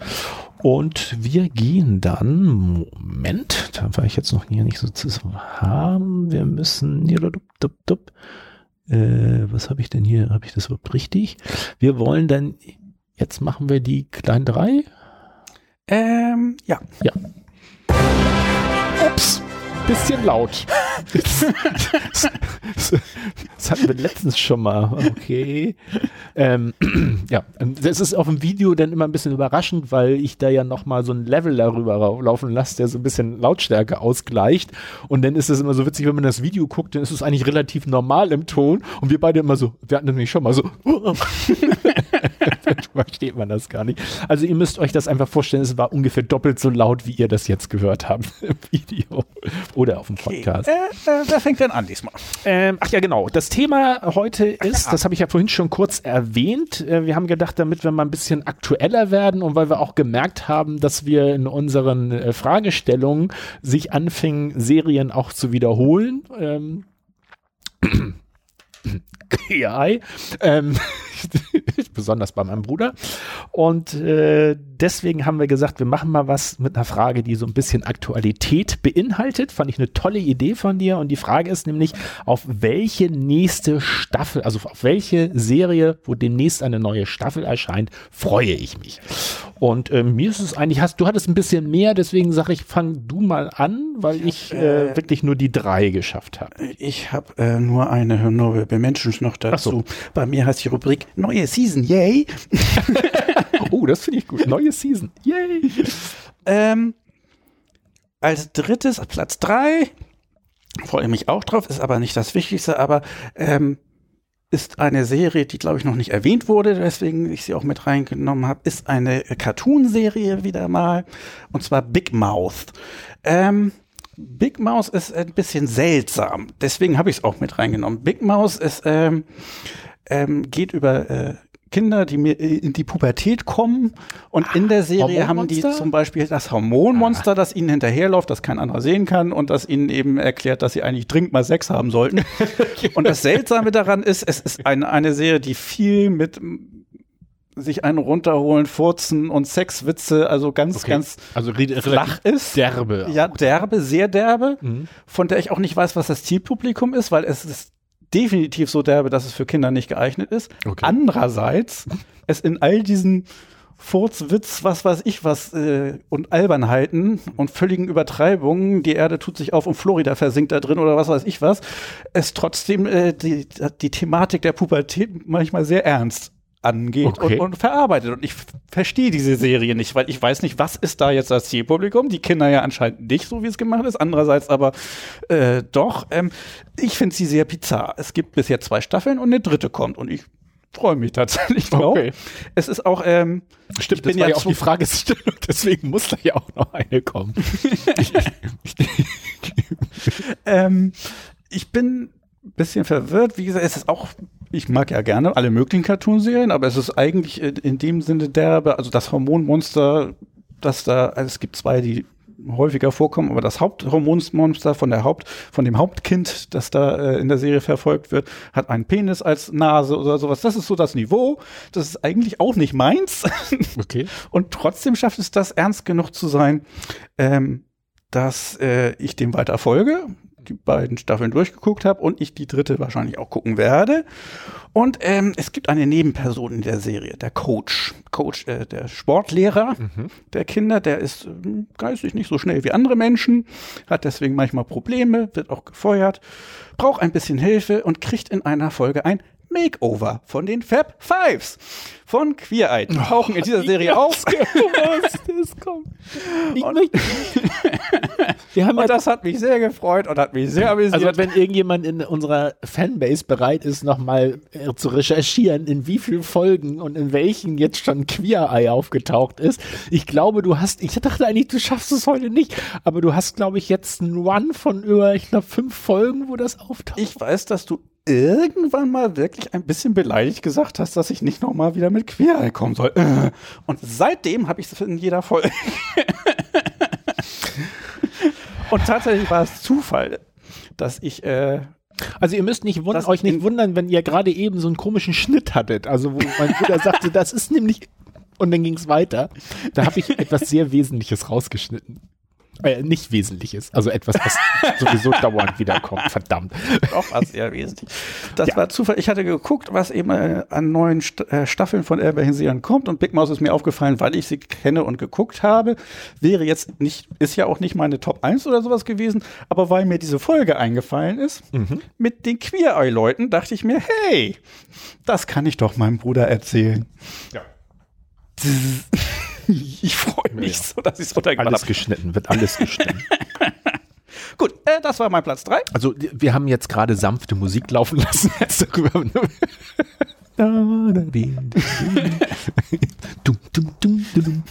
So. Verdammt. Ich weiß gar nicht, ich habe doch gerade mich so gefreut, dass wir dann wahrscheinlich 24 Folgen in diesem Jahr schaffen. Und, äh, du meintest ja auch, oh, dann müssen wir das jetzt ja regelmäßig weitermachen. Aber ich habe keinen Nerv, jetzt die nächsten 20 Folgen noch immer was verkehrt. Obwohl, das fördert ja Kreativität. Du darfst es ja nicht immer auf die gleiche Weise einbinden. Ja, aber ich glaube, in, mit, mit in unseren kleinen drei hat das jedenfalls nichts mehr als konkrete Serie zu suchen. Ja, das ist aber auch ein Problem, weil ich glaube, die Tatsache, dass die da als Crossover auftauchen, da hatte ich echtes Glück. Mir fällt sonst nicht, also außer sie direkt zu nehmen, was glaube ich, das verbiete ich mir auch selber, das ist mir so originell. Ein Glück, ein Glück. Aber sehe ich nicht mehr viele Möglichkeiten, sie noch unterzubringen. Ich glaube, du hast da was mit dem Auge, so ein bisschen queer. das ist gut. Schreibe ich mir auf. Verdammt, jetzt helfe ich ihm auch noch. So, dann äh, komme ich zu meinem Platz 3. Ähm, Serien, wo ich mich auf die nächste Staffel folge. Und da habe ich äh, The Expanse eine Science-Fiction-Serie, die mittlerweile, die hat am Anfang habe ich sie in Deutschland auf Netflix zuerst gesehen. Jetzt ist es, glaube ich, auf Amazon gewechselt. Ich glaube, das ist sogar jetzt ein Amazon Original, was ich ein bisschen komisch finde. Ähm, es ist, oh, ich glaube, Staffel 5 oder 6. Ähm, The Expanse spielt in der Zukunft und es ist so, dass die Menschheit unter anderem den Mars besiedelt hat und es gibt äh, die Gürtler, das ist also so, äh, sind Leute, die auf Raumschiffen ähm, ich weiß gar nicht, ob war das sogar der, der Saturn oder so. Also die bauen irgendwie Rohstoffe ab im Weltraum und ähm, da wo wo Asteroidengürtel genau genau und äh, haben auch das Problem, dass die halt nicht so ohne weiteres auf die Erde zurückkommen, weil die eben halt auch teilweise im Weltraum schon geboren sind und durch die Schwerelosigkeit gar nicht äh, das gewohnt sind. Ein bisschen ähnliches Problem haben auch die Marsianer, also die die jetzt auf dem Mars wohnen, weil da ja auch eine leichtere ähm, Schwerkraft, also die Schwerkraft ist nicht so stark auf dem Mars. Und ähm, es fängt damit an, also zwei Sachen. Die Serie ist einerseits relativ politisch auch, weil es geht halt auch um Spannungen zwischen Mars und Erde. Ähm, Gibt es wohl irgendwie schon immer so ein bisschen Spannungen. Die sind unabhängig voneinander eigentlich. Und die Gürtler fühlen sich eigentlich von allen irgendwie ein bisschen missbraucht und würden auch gerne sozusagen ein, eine ja, eigene Nation oder eine eigene, also dass, dass die auch eine ähm, Selbstständigkeit, Individualität. Es gibt für Staaten irgendwie, was ist, wenn ein Staat unabhängig, unabhängig, ja. Un, ja, jedenfalls unabhängig äh, sein wollen. Und in dieses ganze schon irgendwie etwas angestaute Konglomerat kommt eben halt hinein, dass da eine ähm, so, so eine Art, äh, ja, äh, wie so ein Virus, was Ansteckendes reinkommt, wo sich nachher halt auch herausstellt, dass es was Außerirdisches ist. Ähm, und äh, auch so eine Art Gefahr bedeutet, die sich da ausbreitet und zeitgleich aber auch wieder was ist, was von irgendeinem so ein Konzernfiesling, der da meint, damit könnte man ja irgendwie eine tolle Waffe machen und so. Und äh, da gibt's dann auch wieder so dieses typische bisschen Verschwörung bis hin zu verschiedenen Sachen und Hauptprotagonist ist, Name fällt mir natürlich wieder nicht ein, einer, der halt äh, mit so einem Raumfrachter durch die Gegend fliegt und durch Zufall halt mit ein paar anderen zusammengewürfelten dann ähm, sich daran macht, äh, herauszufinden, was da eigentlich gerade passiert mit diesem komischen, Zeug, außerirdischen Zeug, an dem sich Leute irgendwie anstecken können. Und ja, so viel mehr, ja, will ich da jetzt auch gar nicht zu sagen. Wenn man, ich glaube, wenn man Science Fiction mag mit so einem gewissen Anspruch, also das ist nicht nur so bui bui und ähm, übergreifender Erzählstil auch, ähm, basiert auf ähm, mehreren Romanen von weiß ich jetzt auch gerade nicht aus dem Kopf, müsst ihr in der Wikipedia mal kurz nachgucken.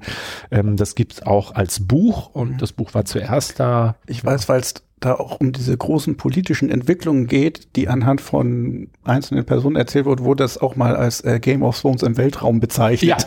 Ja, ja, ja. Also ich würde die Qualität nicht ganz so hoch aufhängen, auch, aber es ist schon sehr, sehr, also ist auch sehr gut gemacht. Also man sieht die Tricks nicht oder sowas.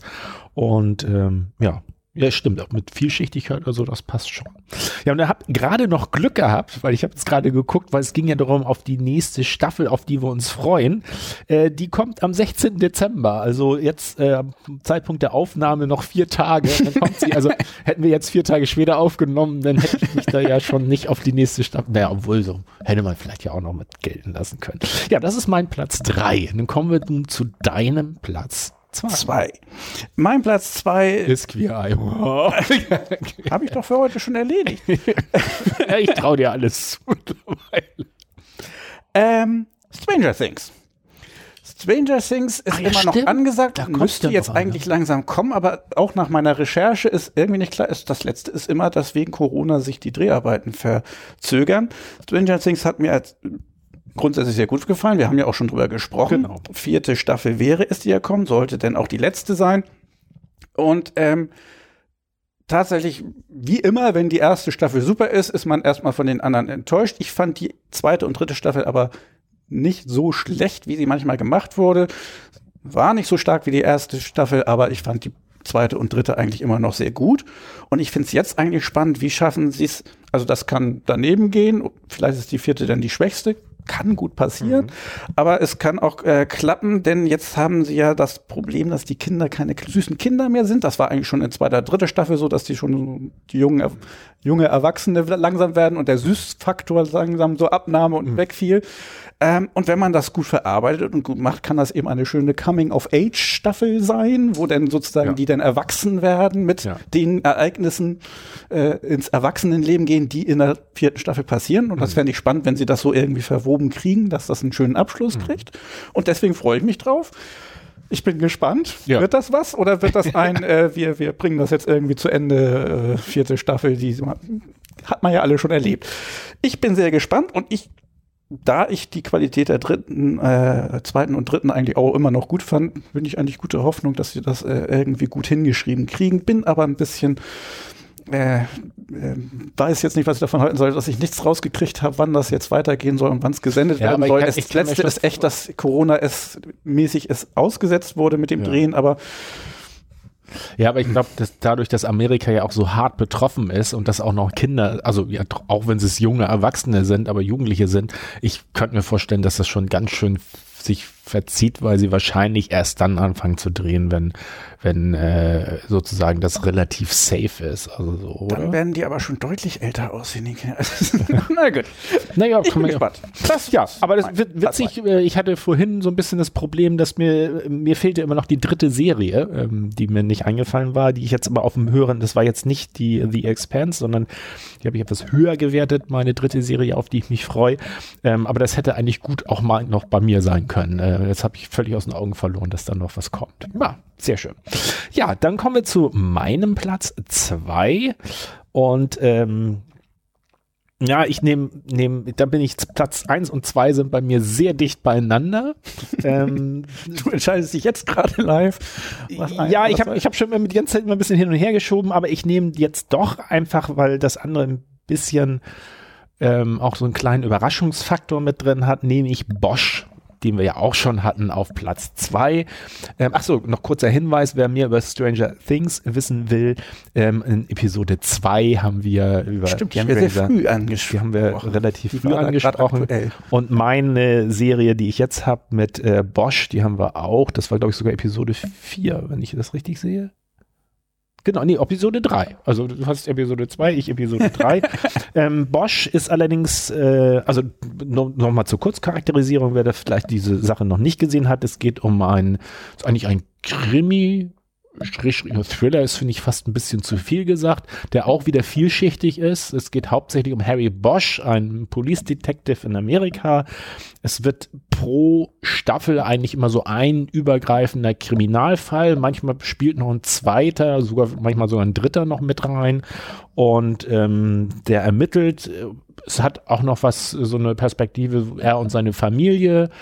Äh, er ist getrennt von seiner Frau, hat eine Tochter ähm, das Polizeirevier, da gibt's so noch zwei ganz kommode ähm, Beamten, du hast du die Namen noch präsent? Ich, ich vergesse die immer, aber die so ein bisschen äh, sehr, also schon deutlich älter sind und auch so ein bisschen miteinander, ein, man erinnert so ein bisschen an Waldorf und Sattler aus dem Muppet Show, so ein bisschen sich gegenseitig neckend, äh, auch ob ihres Alters und äh, gleichzeitig aber auch immer so einen spannenden Kriminalfall.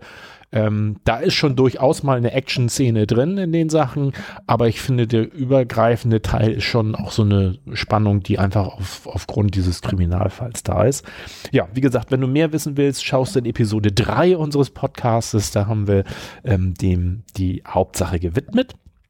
Und äh, auch da ist es äh, so ganz klar, ist es nicht. Es soll 2021 soll, äh, also nächstes Jahr soll der kommen.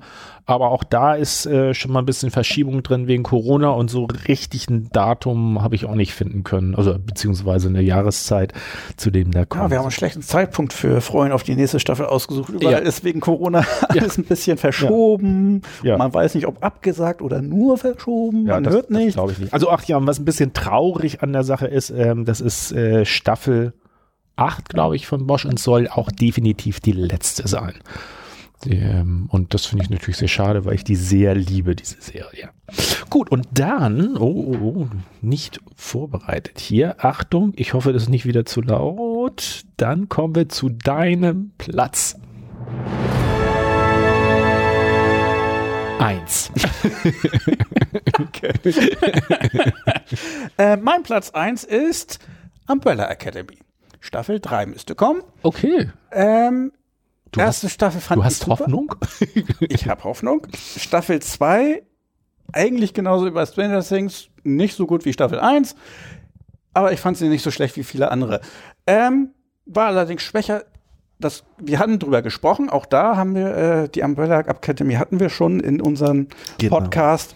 Ähm, ich gucke mal ganz kurz, wo sie waren und zwar genau, es, war in Episode 19. Wo wir allgemein über Superhelden-Serien. Da haben wir ja noch die äh, The Boys noch mit dazu genommen.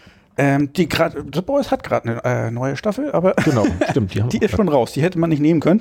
Hast du die eigentlich schon gesehen, nur so zwischendurch? Die ersten hatte, drei. Du auch? Ich habe folgendes. Das ist total irre. Ich habe auch drei Folgen gesehen und irgendwie bin ich dann stecken geblieben. Ich habe dabei aber das Problem, dass ich die mit Melly angefangen habe zu gucken und Ach, sowohl Bly Männer als auch The Boys darf ich nicht gucken ohne Melly. Hast du denn Blinde Männer auch schon angefangen? Die erste Folge habe ich mit Melly geguckt. Seitdem warte ich darauf, dass ich weiter gucken kann, aber ist also ja nicht so ein kleiner Appell an Melly. Melly. Ja, nicht, nicht mehr bremsen hier. Ja, nicht immer Serien mit mir anfangen, damit du den, äh, sie nicht mehr weiter guckst. aber mir. vielleicht liegt es ja auch an dir. Nein. Gut. So, ähm, ja, äh, du äh, Academy. ja. ähm, zweite Staffel hat das Problem, dass es irgendwie das Gefühl vermittelte, die erste Staffel nochmal nachzubilden, weil äh, ja. das, das, gleiche Problem mit dem Weltuntergang wieder vorhanden war und gelöst werden musste. Aber grundsätzlich macht die sehr viel Spaß. Die Charaktere sind völlig überzeichnet. Das ist vom Comic, das merkt man auch deutlich, dass es eine Comic-Vorlage gibt. Und ich freue mich da auf gute, äh, leichte, comicartige Unterhaltung wieder in äh, der nächsten Staffel, die jetzt kommen müsste. Und ich mag sehr gern den Schauspieler, ach, wie heißt der? Von Klaus, der in der alten englischen ja. Superhelden-Serie Misfits auch schon mitgespielt ja, hat. Hattest ah. du erzählt, das wusste ich nicht. Aber ich komme da jetzt auch nicht drauf, wie der heißt. Der so ein bisschen diesen äh, Piraten der Karibik, wie heißt er noch da? Jack Sparrow äh, Ausstrahlung so? ja, hat. So genau, bisschen, hat er. das ist richtig. ähm, ja. Ja, das Gut. ist mein eins. Okay, dann komme ich zu meiner eins. Nummer eins. Ich glaube, ich habe ein Ducking drin, stelle ich gerade fest. Ein was? Ein Ducking. Das heißt, wenn ich, das ist ja, nennt sich Soundboard, was ich abspiele. Und wenn ich gleichzeitig rede, wird das ein bisschen runterreguliert. Ah. Ich glaube, das wollte ich eigentlich gar nicht. Aber egal. Ist halt so. Ja. Äh, mein Platz eins ist Dexter. Es gibt eine neue Staffel. Ja. Und zwar äh, Dexter habe ich eigentlich auf meiner ist Liste. Denn die letzte her. oh, das ist. Ähm, hatte ich das eigentlich nachgeguckt? Habe ich bei Dexter. Ich glaube, Dexter ist der einzige, wo ich.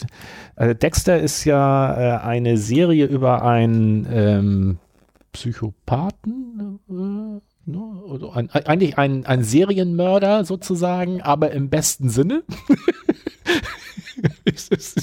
das erkläre jetzt mal. Ja, und zwar ist es so, äh, Dexter ist äh, weise und ist adoptiert worden von einem Polizisten. Ähm, die Mutter ist, glaube ich, früh verstorben, auch da, ne? Oder hat er die nur alleine adoptiert? Das weiß ich gar nicht. Es gibt jedenfalls nur seinen Vater und ihn erstmal hauptsächlich und äh, sein, also sein wie nennt sich das, wenn Adopt, also ein Adoptivvater, ja, jedenfalls, ähm, und der merkt aber relativ früh, dass mit Dexter irgendwie was nicht so ganz stimmt, weil der, seine Mutter ist vor seinen Augen auch ermordet worden. Und äh, Dexter entwickelt sich halt nicht so ganz und er merkt halt recht früh, dass er ein bisschen psychopathisch drauf ist und schafft es dann aber, das Ganze in sozusagen ähm, durch durch, was hat ein Kodex, genau. Es gibt einen Kodex, dass er halt nur Leute töten darf, die es auch verdient haben. und dann, ähm, ja, dann muss er halt aber auch immer ein bisschen recherchieren, dass dann auch wirklich klar ist, dass die das verdient haben und dann darf er sie, ähm, er macht immer gerne mit Messern irgendwas machen, dann darf er sie ermorden. Und äh, was halt auch naja, der Charme der Serie ausmacht, aber es ist sehr viel schwarzer Humor drin, weil Dexter halt eigentlich auch nicht so der, also mit Gefühlen kann er nicht so viel anfangen. Und er schafft es trotzdem relativ früh zum Beispiel, sich eine, eine Freundin zu bekommen. Und dann weiß ich noch eine Szene, wo, ich weiß nicht, ob er ihren Heiratsantrag gemacht Also irgendwie gibt es einen wesentlichen Schritt in deren Beziehung. Und seine Freundin freut sich so, dass sie in Tränen ausbricht. Und er weiß halt einfach gesellschaftlich müsste er jetzt auch gerührt sein, überlegt sich so, aber auf die, sich auf die Zunge beißt, damit auch ein bisschen Tränen kommen. das fand ich eine sehr schöne Sache. Ja, und ist aber auch immer, äh, achso, der Clou daran ist auch, Dexter arbeitet als Spezialist für Blutspritzer beim Florida Police Department. Also ist auch noch bei der Polizei beschäftigt und kann halt anhand von Spritzmustern jede Menge über den jeweiligen Mord sagen. Und das ist natürlich auch sehr interessant, weil ja das Police Department dann, die merken natürlich irgendwann, dass da ein Serienmörder unterwegs ist und äh, setzen sich auf dessen Spur ne, und, und, merken halt nicht, dass der in ihren eigenen Reihen ist. Und eigentlich, jetzt nochmal ganz kurz, Erstausstrahlung im ja, 2006 und hat dann bis 2013 das müssten ja vier, sieben Staffeln sein oder acht bin mir nicht ganz sicher. Ähm, und endet auch, also zwar jetzt nicht so, dass äh, Dexter jetzt äh, verstirbt, aber hat eigentlich ein ziemlich abgeschlossenes Ende. Geht er nicht irgendwie in den Wald? Also ich weiß nur noch, dass so, äh, ich habe Dexter nur, ich glaube, die erste Staffel geguckt. Also okay. ich habe sie nicht verfolgt. Okay. Und ich habe aber mitgekriegt, dass allgemein es ein starkes Entsetzen über die letzte Staffel gab und äh, das Ende. Also das hm. äh, kam nicht gut an. Wollen Sie ja. das jetzt irgendwie sozusagen gerade ziehen? Ja, und das habe ich jetzt auch gelesen. Ähm, also Sie müssten ihn nicht wieder auferstehen lassen. Also er fingiert zwar seinen Tod, aber was natürlich an der letzten Staffel wahrscheinlich das Schwierige ist halt, dass viele, viele liebgewonnene Charaktere äh, sind halt dann auch, ähm, ja, der Geschichte ist zu Ende, um es mal freundlich zu formulieren.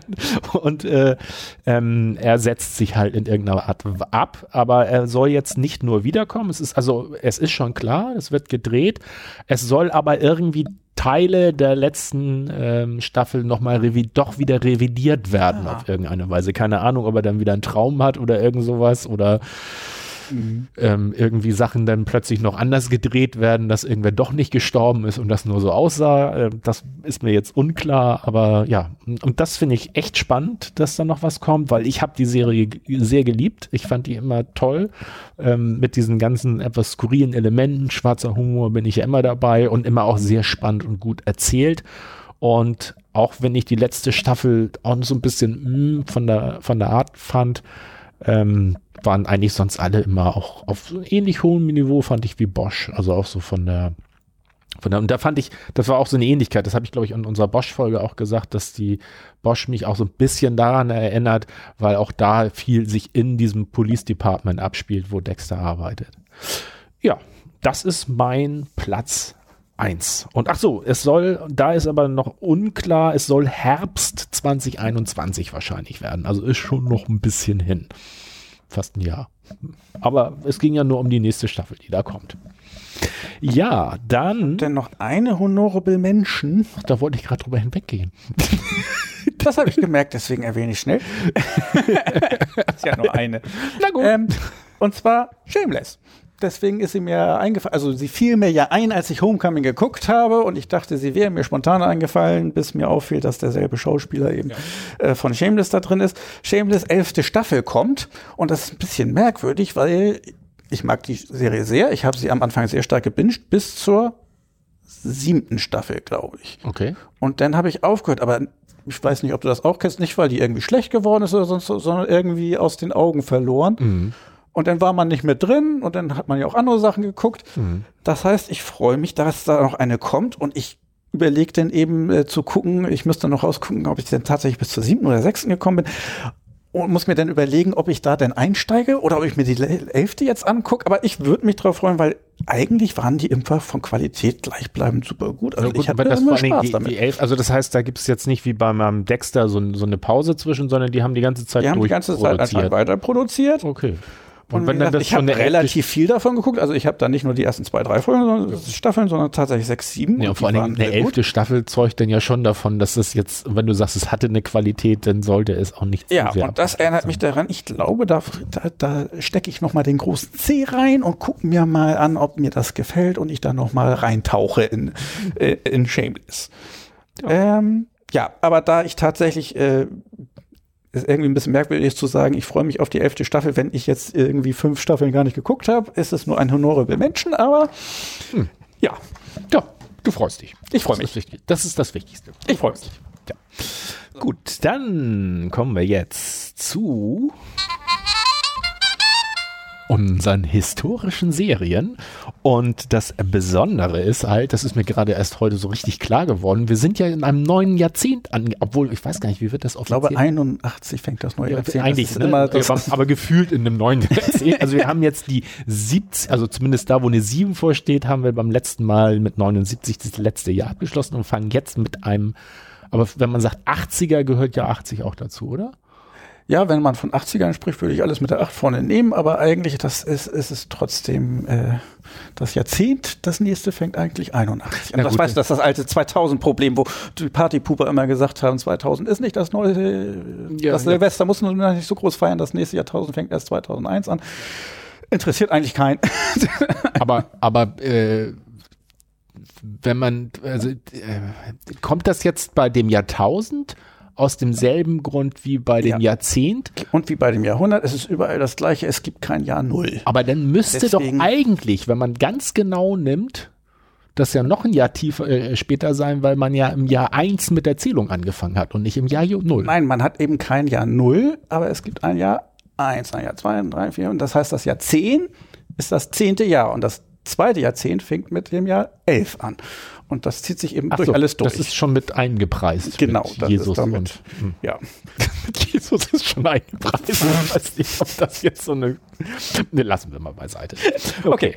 Ähm, ähm, genau, es geht jedenfalls um das Jahr 1980. Wir sind in den 80ern angekommen. Das letzte Jahr in dem 70er Jahrzehnt, in dem siebten Jahrzehnt. Ich sollte mich da nicht weiter mit dran auslassen, aus jetzt. Ich hätte gesagt, wenn man 70er Jahre und 80er Jahre sagt, dann ist, glaube ich, das ist nicht das, das achte Jahrzehnt, sondern dann ist alles mit acht vor. Es ist egal. Also, äh, wir, wir machen jedenfalls äh, das äh, letzte von dem äh, vorherigen Jahrzehnt äh, aus jetzt. Es wird nur noch komplizierter. Wir gucken uns die Serien an, die 1980 gestartet sind. Wobei ich zu meiner Schande gestehen muss, dass ich recherchiert habe und ich habe aus Versehen äh, 80er Jahre Serien hier.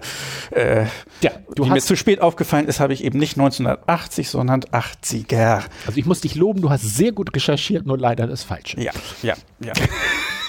Aber trotzdem sind da ja auch 80er, äh, nee, 1980. Ja, du kannst ja jetzt live Serien gucken. Dabei. Wir haben uns das ja jetzt nochmal. Also, es startet bei mir, ich hoffe auch bei dir, mit Shogun oder Shogun. Ich weiß gar nicht, wie das ausgesprochen wird. Die Serie mit Richard Chamberlain. Ich weiß gar nicht, äh, wird eher so aus unserem Jahrgang die Leute sich noch dran erinnern. Das war ja so ein bisschen ein Frauenlieblingsstar, so. Der ja. war doch auch, wo war da noch? Die Dornvögel oder so war, glaube ich. Kann das sein? Also er war immer so der, der, der, der äh, romantische Stories äh, in Serienform, da kam er drin vor und ich fand, fand Shogun aber gut. Ich erinnere mich irgendwie dunkel. Es ist ein Engländer, der nach Japan kommt und Japan ist damals noch ganz abgeschlossen und, ja. und, und, und äh, was ja, er da erlebt. Also ich, ich, ich meine auch, die, also fand die Serie, glaube ich, auch gut, aber das Witzige ist, ich kann mich eigentlich nur an eine einzige Szene erinnern, wo er das erste Mal so ein bisschen ihm sozusagen gezeigt wird, wo sein Platz ist, wo er irgendwie zu Boden geworfen wird und dieser Anführer pinkelt ihm auf dem Rücken, glaube ich, oder so. Ja, um stimmt. zu zeigen, so ein bisschen hier. Dann so. hatte ich mich jetzt nicht erinnert, aber ich erinnere mich jetzt, wo du sitzt. Und das ist aber das Einzige, woran ich mich noch klar erinnern kann. Den ganzen Rest. Äh, weiß ja. auch nicht mehr. Das ist, aber hatten wir in letzter Zeit ja auch bei den anderen Serien, wo ja. wir gesagt haben, das ist so in der frühen Zeit, da weiß man noch, man hat es geguckt und man hat es entweder gemocht oder nicht gemocht, aber genaue Handlungsstränge sind da jetzt nicht nee, mehr nee, vorhanden. Nee. So, jetzt kommen wir zu Luzi. Ja, Luzi, der Schrecken der Straße. Oh, absolutes. Mit Frederik und Frederik. Ja, die sind beide Frederik. Das äh, ähm, Kinderprogramm, ich man muss ja sagen, äh, das war auch genau passend äh, zu meinem Alter da. Äh, da begeistert man sich für sowas. Das waren die Knetgummifiguren. Äh, Luzi war ein kleines Mädchen und die zwei Knetgummifiguren äh, waren sozusagen lebendig und haben mir in verschiedenster Weise immer, also sie hat, glaube ich, Knete geschenkt gekriegt und äh, die wurden irgendwie aus irgendwelchen Gründen zu Figuren und die ihr dann immer geholfen haben in verschiedenen Sachen. Auch wieder ganz klassisch aus der damaligen äh, Tschechoslowakei, die waren ja ganz, ganz groß in solchen Kinderfilmen. Wir hatten, glaube ich, schon die Pantau, Märchenprinzessin. Was weiß ich, die Märchenprinzessin. Also, also die haben was ja, äh, Kinder und Fantas fantasievolle Serien angeht, ja. das waren die ganz groß. Also, also das, das wäre auch heute dann für mich eigentlich ein Ding gewesen, wenn man mich damals gefragt hätte, auf welche nächste Staffel, wobei das ja immer verschiedene Serien waren. Das war ja immer eine Staffel abgeschlossen. Ich glaube, da gab es nie mehrere von. Es war immer eine Sache, die sie einmal gemacht haben, aber es war immer aus der Tschechoslowakei und es war eigentlich immer ein Garant dafür, dass es gut wird. Erinnerst du dich eigentlich daran, weil ich habe ja die 80er geguckt und da kommt vor die Nachfolgeserie, äh, wo zwei Tintenfische aus Knetgummi die Hauptrolle äh, spielen und die ansonsten so aussieht, als wäre es eigentlich genau das gleiche. Die, die kann ich mich nicht erinnern. Nee. Aber die gab es dann auch noch. Es wie gab noch eine Nachfolge. Wie hießen die? Tinti und die Tinti? Tintenfische, das weiß ich jetzt nicht. Tinti und Tinti. Wenn das andere Frederik und Frederik waren. So, und okay. Nummer, Nummer drei hatte ich ja auch schon mal, ich weiß gar nicht mehr zu, in welchem Zusammenhang, und mein Top 3, nämlich Magnum mit der wunderbaren die Top 3 Schnuppis. Schnuppis? Ja der einzige Mann, der einen Schnurrbart tragen darf. Ach so. immer Magnum.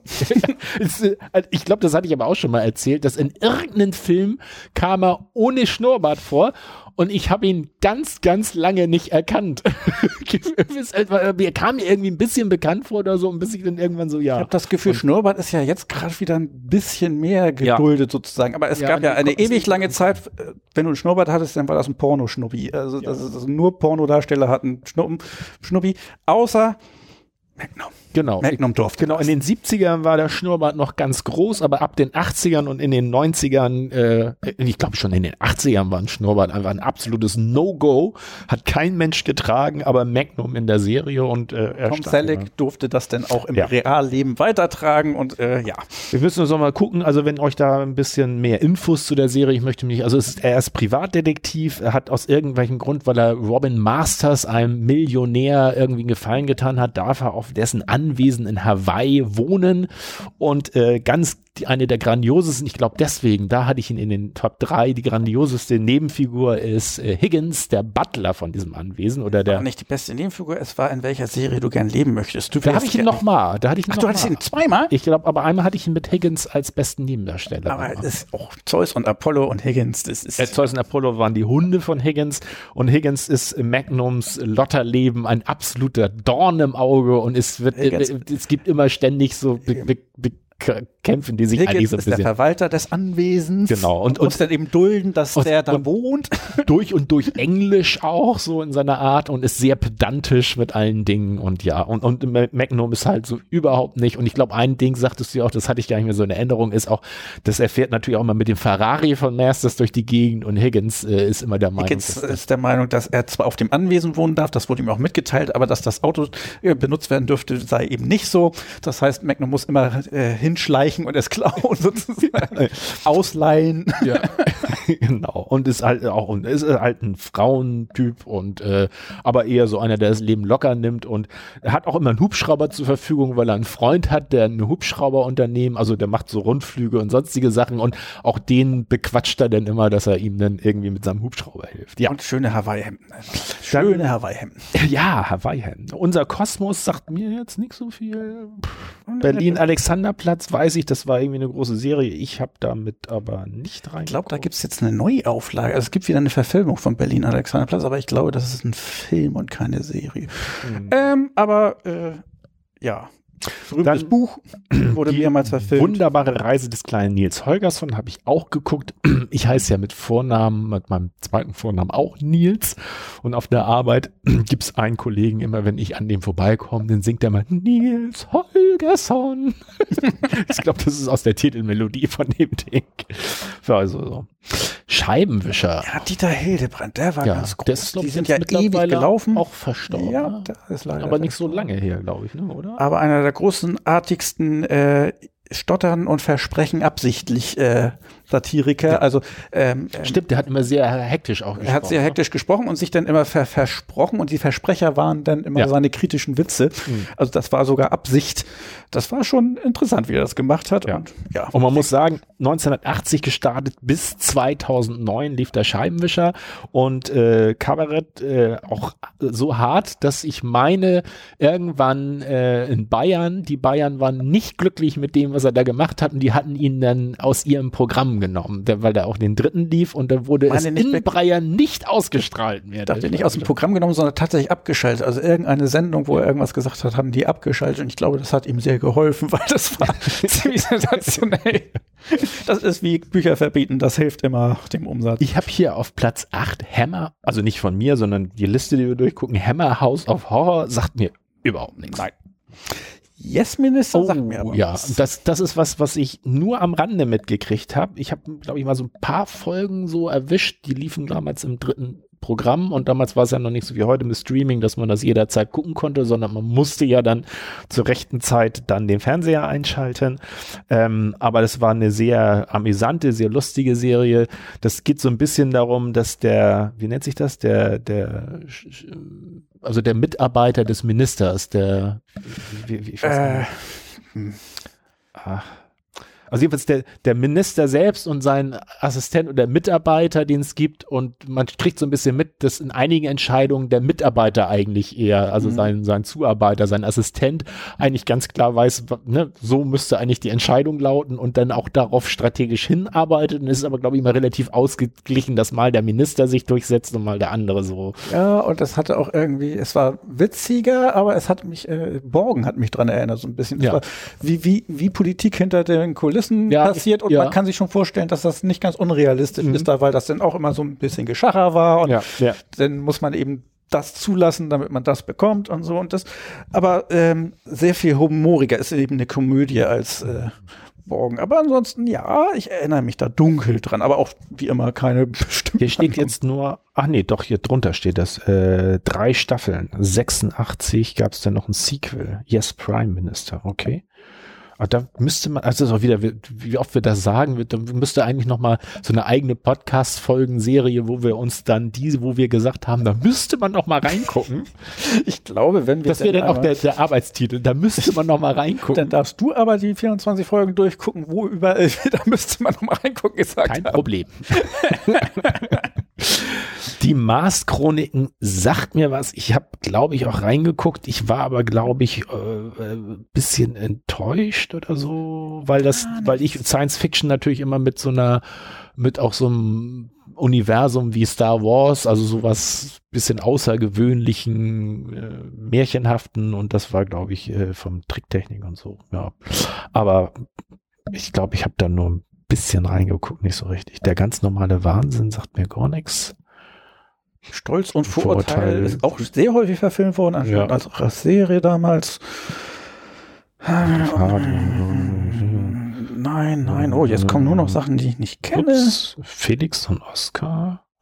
Ach, ich wollte gerade sagen, das klingt so ähnlich wie Jack äh, Remake des gleichnamigen Films mit Jack Lemmon und Walter Matthau. Das äh, äh, Paar, wie hieß es doch? Das verrückte Paar, nee, oder das Dingsbums-Paar, das ja. hatten wir ja vor ein paar Dingern, da gab es ja erst einen Film oder nee, es gab erst die Serie, Serie und in dem Film war es dann Walter Matthau, der den eingespielt hat, Jack aber in der Serie ja. war es eben nicht so.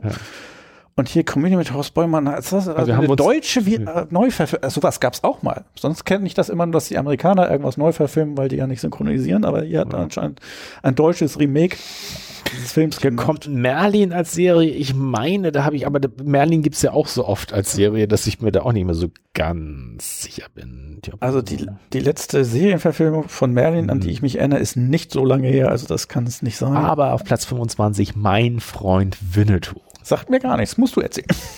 Obwohl Serie, als Serie stimmt das ja nicht. Oder ist das, sind das die Filme in, hintereinander Serien gewesen, die Winnetou-Filme? Ich dachte, er hatte das jetzt auf die Filme Ich hätte bezogen. jetzt äh, gesagt, das ist irgendeine Serie, weil die Filme, nee, die ganzen Karl-May-Verfilmungen. Nee, dann sagt mir das auch nichts. Jan vom Goldenen Stern. Jan vom Goldenen Stern sagt ah. mir auch was, aber das war, glaube ich, auch so ein bisschen. Sherlock Holmes und Dr. Watson, der wurde ja auch ganz selten verfilmt, der Sherlock. Ja, ja, ich weiß gar nicht, ob das überhaupt bekannt ist, wer Sherlock Holmes ist. Vielleicht sollten wir das mal kurz erklären. Ja, eine Sonderfolge dazu machen. Fantastischen Arzt Dr. Watson und der hat eine Nebenfigur. die heißt Sherlock Holmes. Der trägt immer so eine alberne Mütze mit Ohrwärmern. Gehe immer so ein bisschen schneller durch. Sorry, das Abenteuer sind nochmal dabei, aber das ist auch irgendwas, wo man nicht weiß, welche Verfilmung ist. Das Boomer der Streuner, Streuner, daran kann ich mich erinnern, ja, aber auch nur so gab es einen Hund und der, der ich hier Abenteuer. Beyond Westworld. Westworld. Ich weiß nicht, ob sich das aber darauf bezieht, auf den Film. Äh, es gibt ja ähm, Western World. Nee, wie hieß das noch? Äh, es hieß mal nicht, das Westworld der erste. Und dann gab es Future World. Future World, zweiten genau. Und, ja. und und es gibt ja jetzt, das wollte ich aber auch vielleicht sogar mal, dass wir das auch besprechen. Die Serie Westworld. Die Serie Westworld, die neu aufgelegt wird. Es geht ja im Kern darum, dass es einen Vergnügungspark gibt mit ähm, Robotern, die halt so natürlich wirken, äh, als wären es echte Menschen. Und der Clou ist halt, dass du ähm, musst teures Geld bezahlen, aber dann kannst du dich in diese Western-Welt begeben und kannst halt auch mal schurken oder selber ein Schurke sein und kannst andere abknallen, einfach weil das ja Roboter sind. Archiv ist so. Phantomas!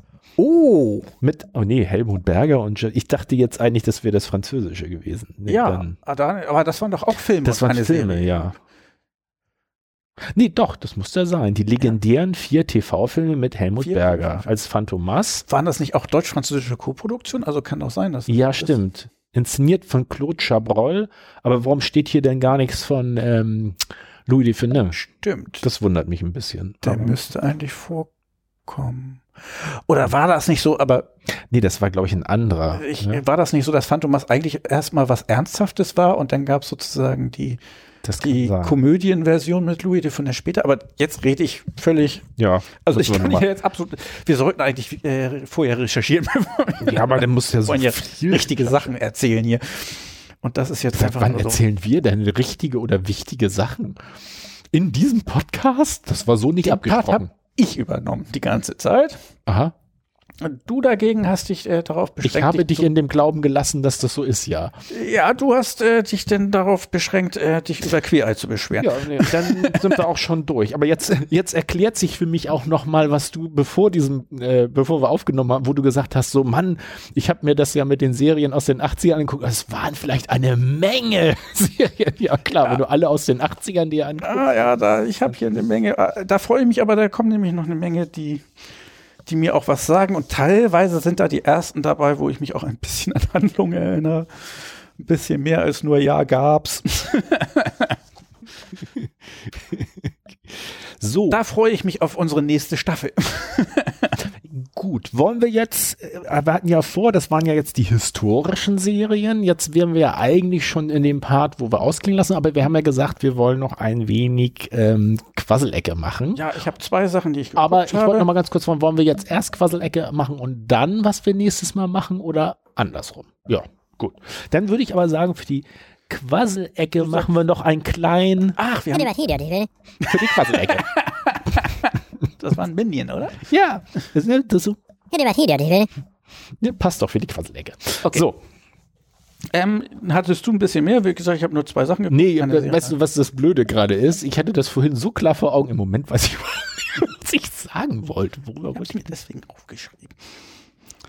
Man ist ja langsam in dem Alter, wo man das braucht. Ach, da bist du schon? Mhm, da bin ich schon lange. Und geht's dir da gut? Nein, ich hätte so viel immer zu sagen. Und es ist immer so intelligent, aber leider habe ich es mir dann meistens nicht aufgeschrieben. das gibt doch irgendwie, ich weiß gar nicht, wer das war, ich glaube auch ein bekannter Wissenschaftler, der im, im, Schlaf aufgeschreckt ist und die Lösung für alle Probleme der Welt oder sowas ganz überzeugend hatte und sich dann sogar zum Glück einen Block am Schreibtisch hat und sich das notiert hat und dann ist er wieder eingeschlafen, am nächsten Morgen aufgewacht. Ich glaube, er war irgendwie schon duschen oder so. eine Film ein, verdammt, ich habe doch äh, eine ganz wichtige Lösung gefunden. Und dann, ich weiß nicht mehr genau, wie es war, aber dann war das irgendwie so ein, so ein Schüttelreimgedicht, das er sich aufgeschrieben hat. Die Lösung für alle der Welt. Ja, ich habe ähm, zwei Sachen in letzter Zeit gesehen. Einmal einen Film, die Neuverfilmung von Mord im Orient Express. Hat es natürlich schwer, ah, weil ah, es gibt die, ganz, die ganzen alten Verfilmungen mit Peter Ustinov und die sind so klassisch und er so eingebrannt in dieser Rolle sozusagen in einem Kopf, dass jede Neuverfilmung schwer hat. Ich fand sie nicht schlecht. Ja. Dafür, dass, dass man die eigentlich davon ausgeht, das kann nicht so toll sein. Die war sehr gut, aber auch nicht so, dass ich sagen würde, hey, das ist der Film des Jahres, den müsst ihr gucken. ja, ich glaube, glaub, das Problem ist auch, das ist ja, also die Ustinov-Verfilmung ist sehr, sehr präsent. Es ist aber auch ja, glaube ich, schon die fünfte, sechste Verfilmung von dem ganzen auch Kram. Etwas, was sehr gerne sehr gerne genommen ist. Ähm, dadurch, dass man die Geschichte schon kennt, äh, ist es nicht mehr ganz so. Das dachte ich mir ne? auch die ganze Zeit, als ich geguckt habe. Man weiß ja, was passiert. Deswegen war es auch sowas, was ich nebenbei ein bisschen geguckt habe. Es war jetzt nicht so, dass ich da groß konzentriert war.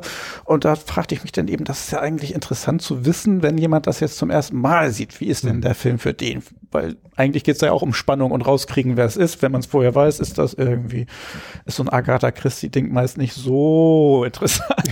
ja. Weil es da doch sehr stark darum geht, eben rauszukriegen, wer ja. es war und welche Hinweise es gab. Also ich, ich glaube, deswegen hat die, also ich fand den auch sehr, sehr gut, aber so, ähm, so mitgenommen hat's mich denn wiederum nicht wie, wie beim allerersten Mal, als ich die, die Geschichte sozusagen noch neu für mich war.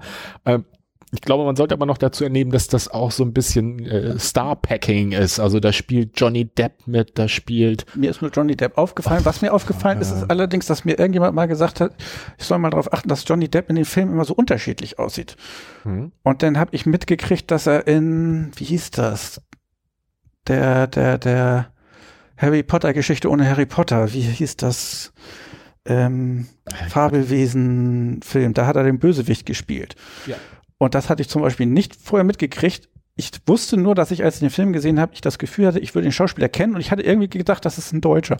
Das heißt, ich erkenne ihn manchmal noch nicht mal. Der ist sehr hm. wandelbar eigentlich. Ja, ist er, ist er. Aber leider, der hatte ja irgendwie irgendein Drama mit seiner Frau und der Trennung und so und der ja. ist ja jetzt rausgeflogen in der weiteren Verfilmung dieser sozusagen Harry Potter Vorgeschichte mhm. ist das ja, ja. und äh, da hat er ja den Bösen gespielt und ich fand auch sehr gut und jetzt aber im, ich weiß gar nicht, wie sie es jetzt machen wollen, aber er ist jetzt äh, rausgeflogen, weil, weil er irgendwie sich, was ich seiner Frau gegenüber äh, es ging soll, irgendwie er soll um die Gewalt, ich, ich glaube häusliche genau, Gewalt war irgendwie das, das Ding Thema. ist, ich stecke da nicht drin, das heißt, das ist jetzt keine, aber es, es gab die Version eben, er hat seine Frau geschlagen, es gab die Version, seine Frau hat äh, eigentlich mehr ihn geschlagen und ihm auch eine Fingerkuppe abgeschnitten. Und jetzt gab es irgendein Gerichtsurteil in England, wo es um was ganz anderes ging, nämlich eine Zeitung hatte geschrieben, dass er ein, ein äh, äh, Wife-Beater, also ein Frauenverprügler wäre, ein Ehefrauenverprügler. Und das dagegen hat er ge geklagt und hat verloren. Und teilweise wird das jetzt so genommen, als wenn das beweisen würde, dass er seine Frau geschlagen hat. Das wurde aber eben gar nicht da be ah, okay. besprochen, sondern nur, ob die Zeitung das hm. so sagen darf. Ähm, und deswegen, ich habe keine Ahnung, was da los ist. Aber ja, er ist sehr negativ momentan äh, überall in der Presse und man weiß nicht, geht. Wobei mir gerade auffällt, in dem äh, Mord im Orient Express, der ist übrigens aus dem Jahr 2017, ist auch schon ein bisschen älter, hat auch Penelope Cruz oder war die mit mit äh, Mr. Top Gun, wie heißt der noch? Aber ja, ja, ja, war, glaube ich. Na, jedenfalls Penelope Cruz, William Defoe, Judy Dench, Stimmt, William Defoe Michelle Pfeiffer. Ähm, oh ja. Also der, der da merkt man wieder, ich, ich mit meinem Tom Gesichter erkennen. das habe ich alles Ja, ich, bin, ich habe das jetzt auch auf Wikipedia aufgerufen, aber ich wusste nur, dass da wirklich eine ganze Reihe an doch deutlich äh, deutlichen Größen mitgespielt haben. Ja, Mensch, dann habe ich aber schon mal noch eine. Willst du noch weiter oder soll ich jetzt? Ja, dann sag du dein. dein ich habe, äh, ist schon ein bisschen her, aber ich habe Tenet gesehen. Tenet? Tenet ist von, ja. oh verdammt, ich und Tenet ist von, ein Moment. Mist. Ähm, wie heißt der noch? Der ja auch hier Inception gemacht hat, das mit den verschiedenen Traumebenen. Ähm, was? Science Fiction ist Christopher Nolan, genau, das ist der Regisseur. Und äh, so viel will ich auch nicht erzählen, weil es ist auch sehr, sehr spannend und die Grundidee ist, es gibt Handlung, die äh, vorwärts und gleichzeitig rückwärts in der Zeit spielt. Ja, das, du, so guckst du so, das ist auch schon so ein bisschen und ähm, er ist spannend. Ich habe ihn weitgehend verstanden, aber ich hatte nach dem Film doch das Gefühl, ich muss mir den unbedingt nochmal angucken, weil ich glaube, so ein paar Kleinigkeiten habe ich noch nicht so ganz zusammen. Das ist denn ja immer schön bei so einem Film, wenn man dann nochmal gucken kann und dann sieht man noch ein paar Sachen.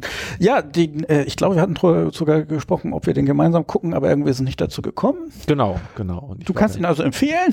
Ich kann ihn empfehlen und ich habe gerade geguckt, ich meine, ach, verdammt, ähm, der soll demnächst nämlich auch äh, Tenet, ups, der soll nämlich demnächst, glaube ich, auf Amazon zumindest, also dann ist er ja mal überall ähm, zum Stream verfügbar sein. Das geht inzwischen ja relativ schnell immer, ne? Ja, ich glaube, in diesem Fall könnte es aber auch eine 17. Dezember, also in fünf oh, Tagen. In sehr fünf schön. Tagen ist er auf Amazon ähm, kau also nicht in Amazon Prime enthalten, aber er ist kaufbar zum Stream. Und ähm, ja, ich freue mich schon drauf. Ich glaube aber, dass es diesmal auch, also A, stimmt es, was du sagst, dass es äh, immer zügiger geht, in der Regel so ein halbes Jahr nach Veröffentlichung. Wenn die nicht jetzt sehr lange sehr gut laufen, dann äh, ich sind die schon mitgekriegt, dass sie jetzt ja sogar das haben, dass sie teilweise Filme, die eigentlich fürs Kino gedacht waren und das geht jetzt eben nicht direkt äh, zum Streamen gegeben werden sollen, wo bei dann auch viele äh, Mitarbeiter sich wieder beschwert haben, weil eigentlich dachten sie, sie hätten an tollen Kinofilm mitgearbeitet und jetzt werden das irgendwelche Stream-Sachen. Schwierig, aber ja, das Kino gibt, geht es heute gibt ja auch diese, so. diese etwas, ja, wo ich auch nicht so genau weiß, wie ich das finden würde. Und zwar ähm, verfilmt Disney ja jetzt fast alle Dinge, die, die sie als Zeichentrickfilm Nochmal berühmt real. bekannt gemacht haben, als Realfilm. Und da haben sie Mulan äh, jetzt äh, neu gemacht und das wäre jetzt rausgekommen. Und da haben sie halt auch entschieden, das nicht ich weiß nicht, ob es vielleicht sogar kurz im Kino laufen. Jedenfalls haben sie sich entschieden, das jetzt frühzeitig über ihr Disney Plus verfügbar zu machen. Aber als Disney Plus Kunde musst du das trotzdem nochmal kaufen. Ach so, ja, ja, aber irgendwie müssen sie das äh, ja, ja, reinholen. So, aber wenn sie es nicht ins Kino bringen können, ja, schwierig. Ja. Schwierig. Fand ich also ein bisschen so. Mm. Ja, also Tenet kann ich äh, jedem, der so ein bisschen, also wenn du Inception gemocht hast, wirst du auch Tenet mögen und insgesamt fand ich das schon eine sehr spannende Geschichte. Es ist zwar wenn man es genau nimmt, Science Fiction, aber es ist überhaupt nicht in dem Sinne Science Fiction, dass es um irgendwelche abgespaceden Sachen geht. Es gibt nur ein Ding eben halt, was ermöglicht, dass Personen auch rückwärts durch die Zeit handeln können. Und aber nicht, aber weißt du, das ist das Einzige und dadurch ergeben ich glaub, sich. Darüber hatten wir uns aber schon mal unterhalten, dass das immer spannend ist, wenn Science Fiction irgendwie nur eine, eine Idee hat, was in der Zukunft anders sein könnte und dann ja. durchspielt, was ja. das für Folgen hat insgesamt für die gesamte Gesellschaft und ja, wie das alles ist. Ja. spannend. Also kann ich sehr empfehlen. Ich fand den Schauspieler auch sehr gut. Einen farbigen, keine Ahnung. Dann vielleicht nochmal aufmachen. Vielleicht nochmal ähm, suchen. Äh, John David.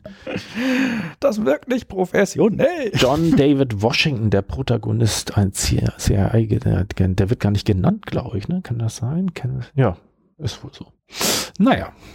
Gut. Ja, äh, ähm, äh, Tenet, du hattest auch noch was. Genau, ich habe eine Serie äh, angefangen, eigentlich ein bisschen aus Verzweiflung, weil ich kein Bly Männer und kein The Boys gucken durfte. Stand ich etwas auf dem Schlauch, habe mich ein bisschen umgetan und äh, Lovecraft Country, Country, nicht County. Okay. Country. Von Lovecraft Country ist, gebe ich zu, ein bisschen seltsam. HBO, ähm, ähm, Lovecraft im Titel, äh, ja. Es also HBO um ist ja immer was, wo ich immer schon mal, die kriegen von mir immer einen Vertrauensvorschuss, weil das ist ja Game of Thrones. Also es gibt eine ganze Menge von HBO, was ich finde sie auch spannend, aber es ist auch wieder sehr, sehr schräg, denn es ist, geht los, es ist äh, schwarze Familie, ähm, irgendwie 60er, würde ich schätzen, 50er mhm. vielleicht sogar, 50er, 60er. Und es geht ganz viel wieder um das Problem der, der Rassentrennung. Tulsa wird erwähnt. Ich glaube, das hatten wir ja, auch schon in anderen okay. Themen und so weiter. Das war bei äh, Watchmen der Genau. Serie, ne? Und das auch alles sehr ernsthaft. Und in der nächsten Sekunde springen irgendwelche Monster mit äh, über den ganzen Körper verteilten Augen, Xulu-mäßig aus dem Wald und, und beißen irgendwelche Köpfe ab. Und das ist eine sehr merkwürdige Mischung. klingt sehr, es ist sehr, es sehr, sehr, sehr, sehr nach meinem Bruder Yes. und, und, teilweise ist es auch ein bisschen so, wie ich es gerade schildert, ich, wo ist da denn, wie bringt man das zusammen? Also die Serie bringt es auch nicht zusammen, wo ich mir sage, wieso macht man das überhaupt? Warum macht man nicht entweder so eine Xulo-Serie mit Horror oder, oder eine ernste Serie über schwarze Probleme? Warum? Aber ab und zu kommt es denn doch zusammen. Es gibt dann zum Beispiel das äh, entwickelt sich so, dass diese schwarze Familie, eins der Mitglieder, wird eingeschleust zu irgendeinem merkwürdigen Haus an, äh, einer Familie, die anscheinend äh, Magie begabt ist und äh, ein paar von diesen Xulu-Monstern gezähmt hat und so weiter und äh, alle möglichen Dinge tut. Und das ist alles sehr, sehr, sehr, sehr schemenhaft und noch nicht alles erklärt. Aber es kommt zum Beispiel dazu, dass eine dieser schwarzen Personen kriegt einen, einen Zaubertrank von ein, einer dieser anderen Personen zur Verfügung gestellt. Wenn sie den trinkt, dann kann sie das sein, was sie möchte. Eine weiße Person in diesem Fall, eine weiße Frau. Und dann sieht man eben, und so wird das dann zusammengebracht mit diesem schwarzen Problematik und dieser merkwürdigen Fantasie, Krimskrams. Sie kann dann als Weiße sich bewegen und man merkt ihr dann eben an, wie sehr sie das genießt, sich frei bewegen zu können und so weiter.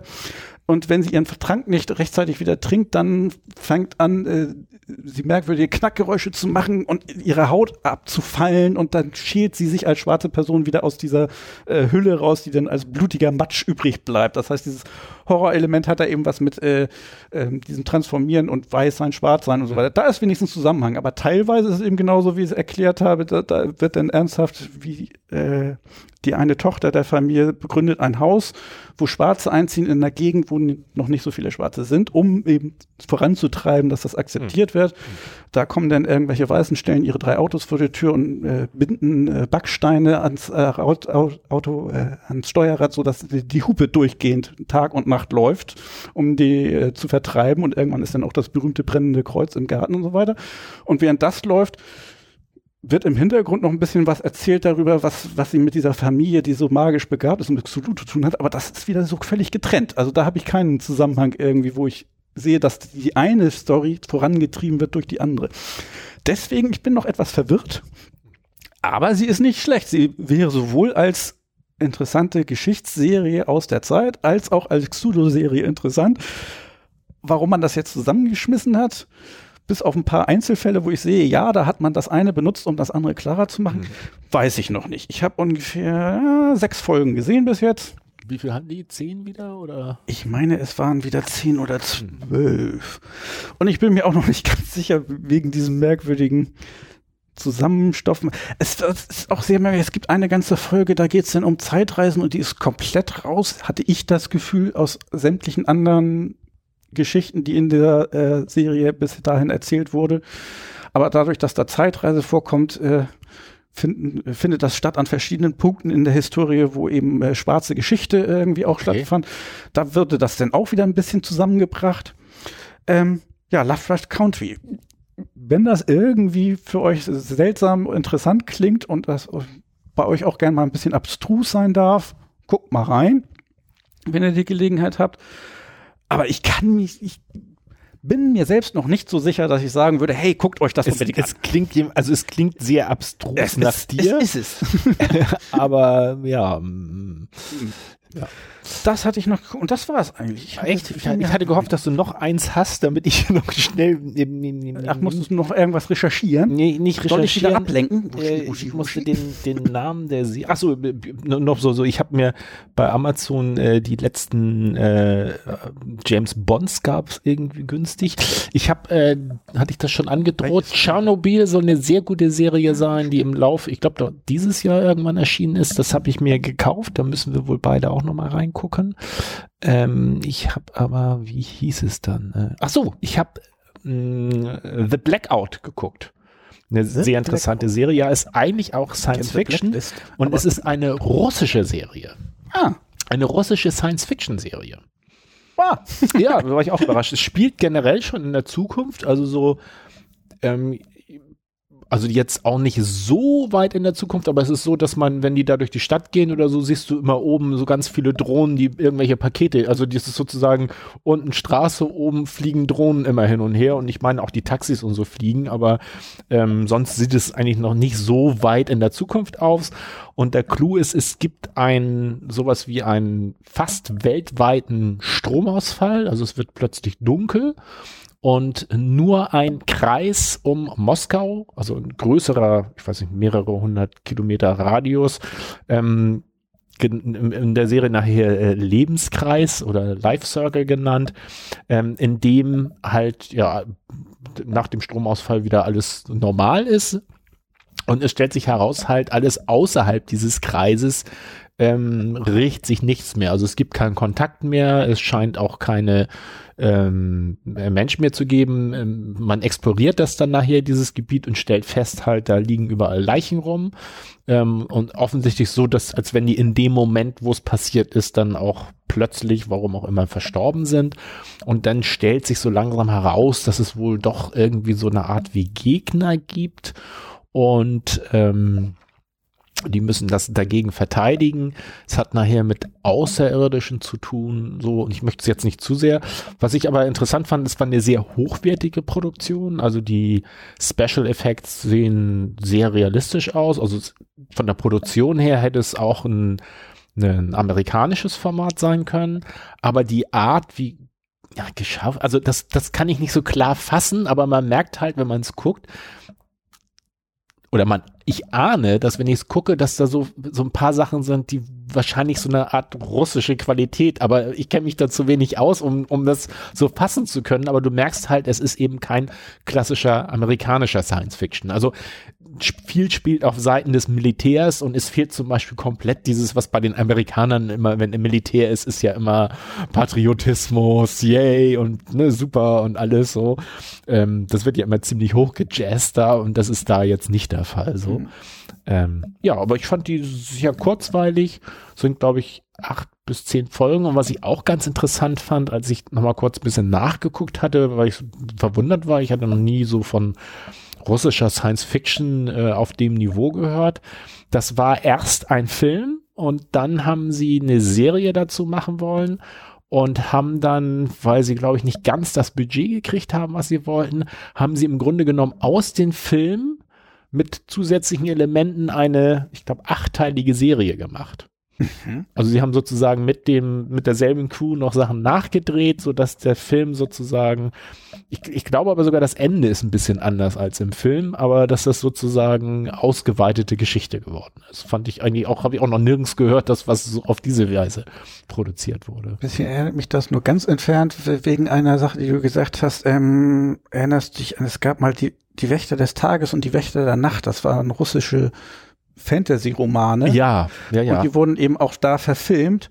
Und da ist es auch so, dass das qualitativ sehr hochwertig war. Mhm. Konnte man gucken, aber man merkte, das hat einen ganz anderen Stil gehabt. Also die Fantasy da drin war ganz anders. Das ja. war alles ein bisschen dunkel, das ja. war alles ja. bisschen erdig und feucht und was weiß ich was. Das ist schwer zu beschreiben, aber es hatte eben einen anderen Stil. Und das fällt mir dann auf, wenn du das so sagst, das stelle ich mir auch so vor, dass man irgendwie merkt, das ist ein anderer Kulturkreis, auch wenn man nicht den Finger drauflegen kann. Ja. Ja. Ich hatte nichts mehr sonst, also jedenfalls nichts, woran ich mich direkt erinnere. Vielleicht habe ich noch irgendwas gesehen oder geguckt. Ich muss noch mal gucken. Einmal habe ich noch, ähm, das wollte ich schon ganz lange, das ist schon fast ein bisschen her.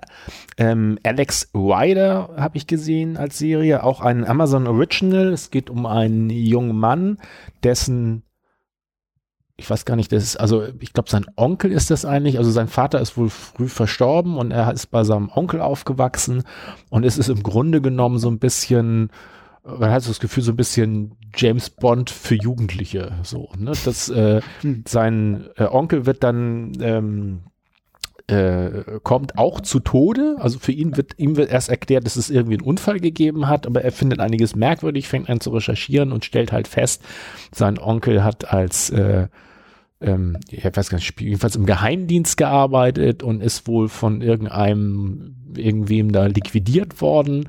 Und es geht halt um ein Internat, wo auch irgendwelche, ne, man weiß nicht so genau, was da vor sich geht. Und ähm, nachher der Geheimdienst, um den es geht, schleust ihn nachher ins Internat ein, weil er halt unbedingt sein, das aufklären will und er ihm halt passt, ne? Also weil sie da einen jungen Mann haben, den sie da einschleusen können, äh, was sie ja sonst in ihrem, ne, vom Geheimdienst hätten sie keinen so jungen Menschen gehabt. Und also fand ich jetzt so so eine ist so eine Serie so ist jetzt nicht so fand es jetzt nicht so übertrieben gut man konnte es gut sehen ich kann mir relativ gut vorstellen dass das so für jüngere Menschen äh, ganz nett ist weil das halt ja, ein bisschen auch Coming of Age hat. Also so, er hat auch einen Freund, der ähm, in der Schule, der ihn auch so ein bisschen unterstützt und ähm, die, von dem er das aber auch erstmal alles geheim hält und ne, das gibt natürlich auch so ein paar Verwicklungen. Und ja, fand die eigentlich ganz, ganz ähm, unterhaltsam, ne, auch spannend so, fand nachher den Schluss so ein bisschen knapp, könnte aber auch sein, dass die schon klar geplant haben, dass es noch eine Staffel gibt. Oder was manchmal ja auch so ist, dass sie dann äh, festgestellt haben, wir kriegen nicht noch eine Staffel, mhm. wir müssen es jetzt irgendwie mhm. relativ schnell zu einem Ende bringen. Aber ich, nee, ich meine, es sieht eher nach einer Staffel aus. Jetzt lass mich noch einmal ganz kurz hier gucken bei Netflix, was ich da noch hatte, weil ich habe das Gefühl, irgendwas. Oh, ich habe doch noch, äh, aber ah, das nur ganz kurz. Ich habe äh, The Mandalorian, zweite Staffel und Star Trek gibt's jetzt auch wieder Discovery. Neue Staffel. Ja, beides habe ich angefangen. Okay. Beides habe ich reingeguckt. Beides finde ich nicht schlecht und bei beiden habe ich denselben Effekt. Ähm, es gab Kritiken zu beiden und jeweils die Kritiken waren das, wo ich denke, das macht die Serie doch aus. Bei Mandalorian äh, hatte man sich beschwert, dass es ein bisschen Monster of the Week ist, dass jede Folge ein bisschen zu sehr in sich abgeschlossen sei.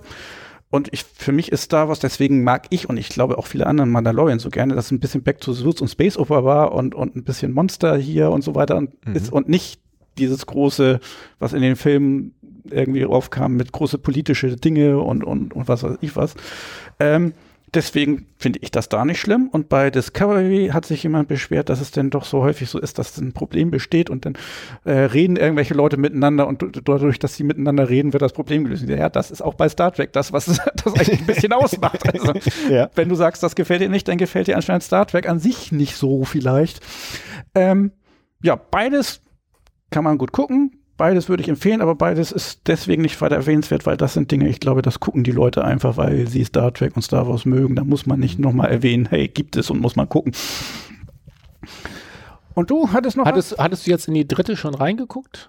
Ähm, also in die neue oder Star Trek meinst du jetzt? Ja. Die dritte. Also äh, also Discovery meine ich jetzt, ne? Ja, ja, Discovery ist die dritte. Ja, die ersten zwei Folgen. Ja, weil ich hatte nämlich irgendwas gelesen, wo jemand sowas geschrieben hat, so ähm, kritisch erste Staffel so kritisch, zweite Staffel so und dritte, jetzt ist es wieder endlich echtes Star Trek oder irgendwie sowas. Und ja, das ist wahrscheinlich genau das Gegenteil, weil ich hatte eben gelesen, der eine Typ, der sich beschwert hat, dass das alles ein bisschen mit, es wird ausdiskutiert, das Problem ist und ich gesagt habe, ja, das ist ja auch der Sinn bei Star Trek. Ja, ich hatte auch das Gefühl, es ist wieder mehr Star Trek. Die zweite Staffel war schon sehr Action, Fantasy, Zeitreisen, Spektakel, was weiß ich was. Das war schon wieder mehr auch bei Star Trek gibt es ja immer die Serien und Kinofilme und die Kinofilme waren eigentlich, also da gab es dann auch immer mal gute und schlechtere, aber die waren schon immer sehr, sehr denn Hollywood und, und doch so Science Fiction mit Puyo Puyo wieder im Gegensatz zur Serie. Und ich hatte das Gefühl, dass bei Star Trek Discovery die zweite Staffel so ein bisschen in die Richtung ging. Und davon geht es wieder ein bisschen weg, das ist richtig. Okay.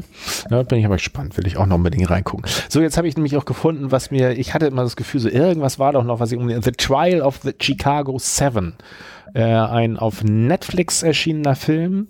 Ich meine, das ist auch ein Original, dass, dass du das gar nicht so unbedingt kriegst. Ähm, es geht basiert auf wahren Begebenheiten, nämlich äh, als äh, Ende der 60er Jahre äh, geht es in den Präsidentschaftswahlkampf und jetzt muss ich wieder mit den Namen, ich glaube Nixon, äh, also irgendwo wird sozusagen, ich glaube bei den Demokraten oder irgendwo wird ähm, der Präsidentschaftskandidat gewählt an, an einem Ort in einem, einem Event und mehrere Gruppierungen rufen halt dazu auf. Es geht speziell darum halt Beendung des äh, Vietnam. Ich glaube, das war Vietnam da, ne, zu dem Zeitpunkt des Vietnamkrieges. Ähm, was war denn das andere? Vietnam und äh, Korea. Korea, ja, war vorher. Ne? Ich glaube, ja, nee, dann war das Vietnamkrieges. Die wollen halt, dass äh, die USA sich da, äh, also dass sie wieder sich da zurückziehen, also das nicht weiterführen und wollen deswegen protestieren. Und ähm, das setzt eigentlich ein, der Film, damit, dass irgendwer ähm, versucht halt oder weist die Staatsanwaltschaft an, die jeweiligen, ich glaube, das sind sechs oder sieben, also weil einige Gruppierungen haben auch zwei Anführer sozusagen, die Anführer dieser verschiedenen ähm, Gruppierungen, die da halt protestiert haben, halt mit, ich glaube, eine Verschwörung zur Attackierung des Staates, also irgend so, so sowas als Anklage unterzujubeln. Und das gelingt erstmal auch. Also es gibt dann auch einen Prozess gegen diese äh, sehr unterschiedlich zusammengewürfelten, also von zwei, die so ein bisschen mehr so Hippie, ich rauche mal einen Joint-Typen, einen, der so eine christliche Vereinigung, äh, Studentenvereinigung, das ist so ein ganz akkurater eher so, ne, so, ne, würde eher sagen, so der brave Junge. Und ähm, und noch einen farbigen von den Black Panthers, äh, so ein Führer. Und die werden halt angeklagt und es wird eigentlich dieser Gerichtsprozess gezeigt und zeitgleich halt immer über Rückblenden auch, was da dann wirklich passiert ist. Und sehr hochkarätig besetzt, jetzt muss ich mal auch wieder gucken, ähm, das eine,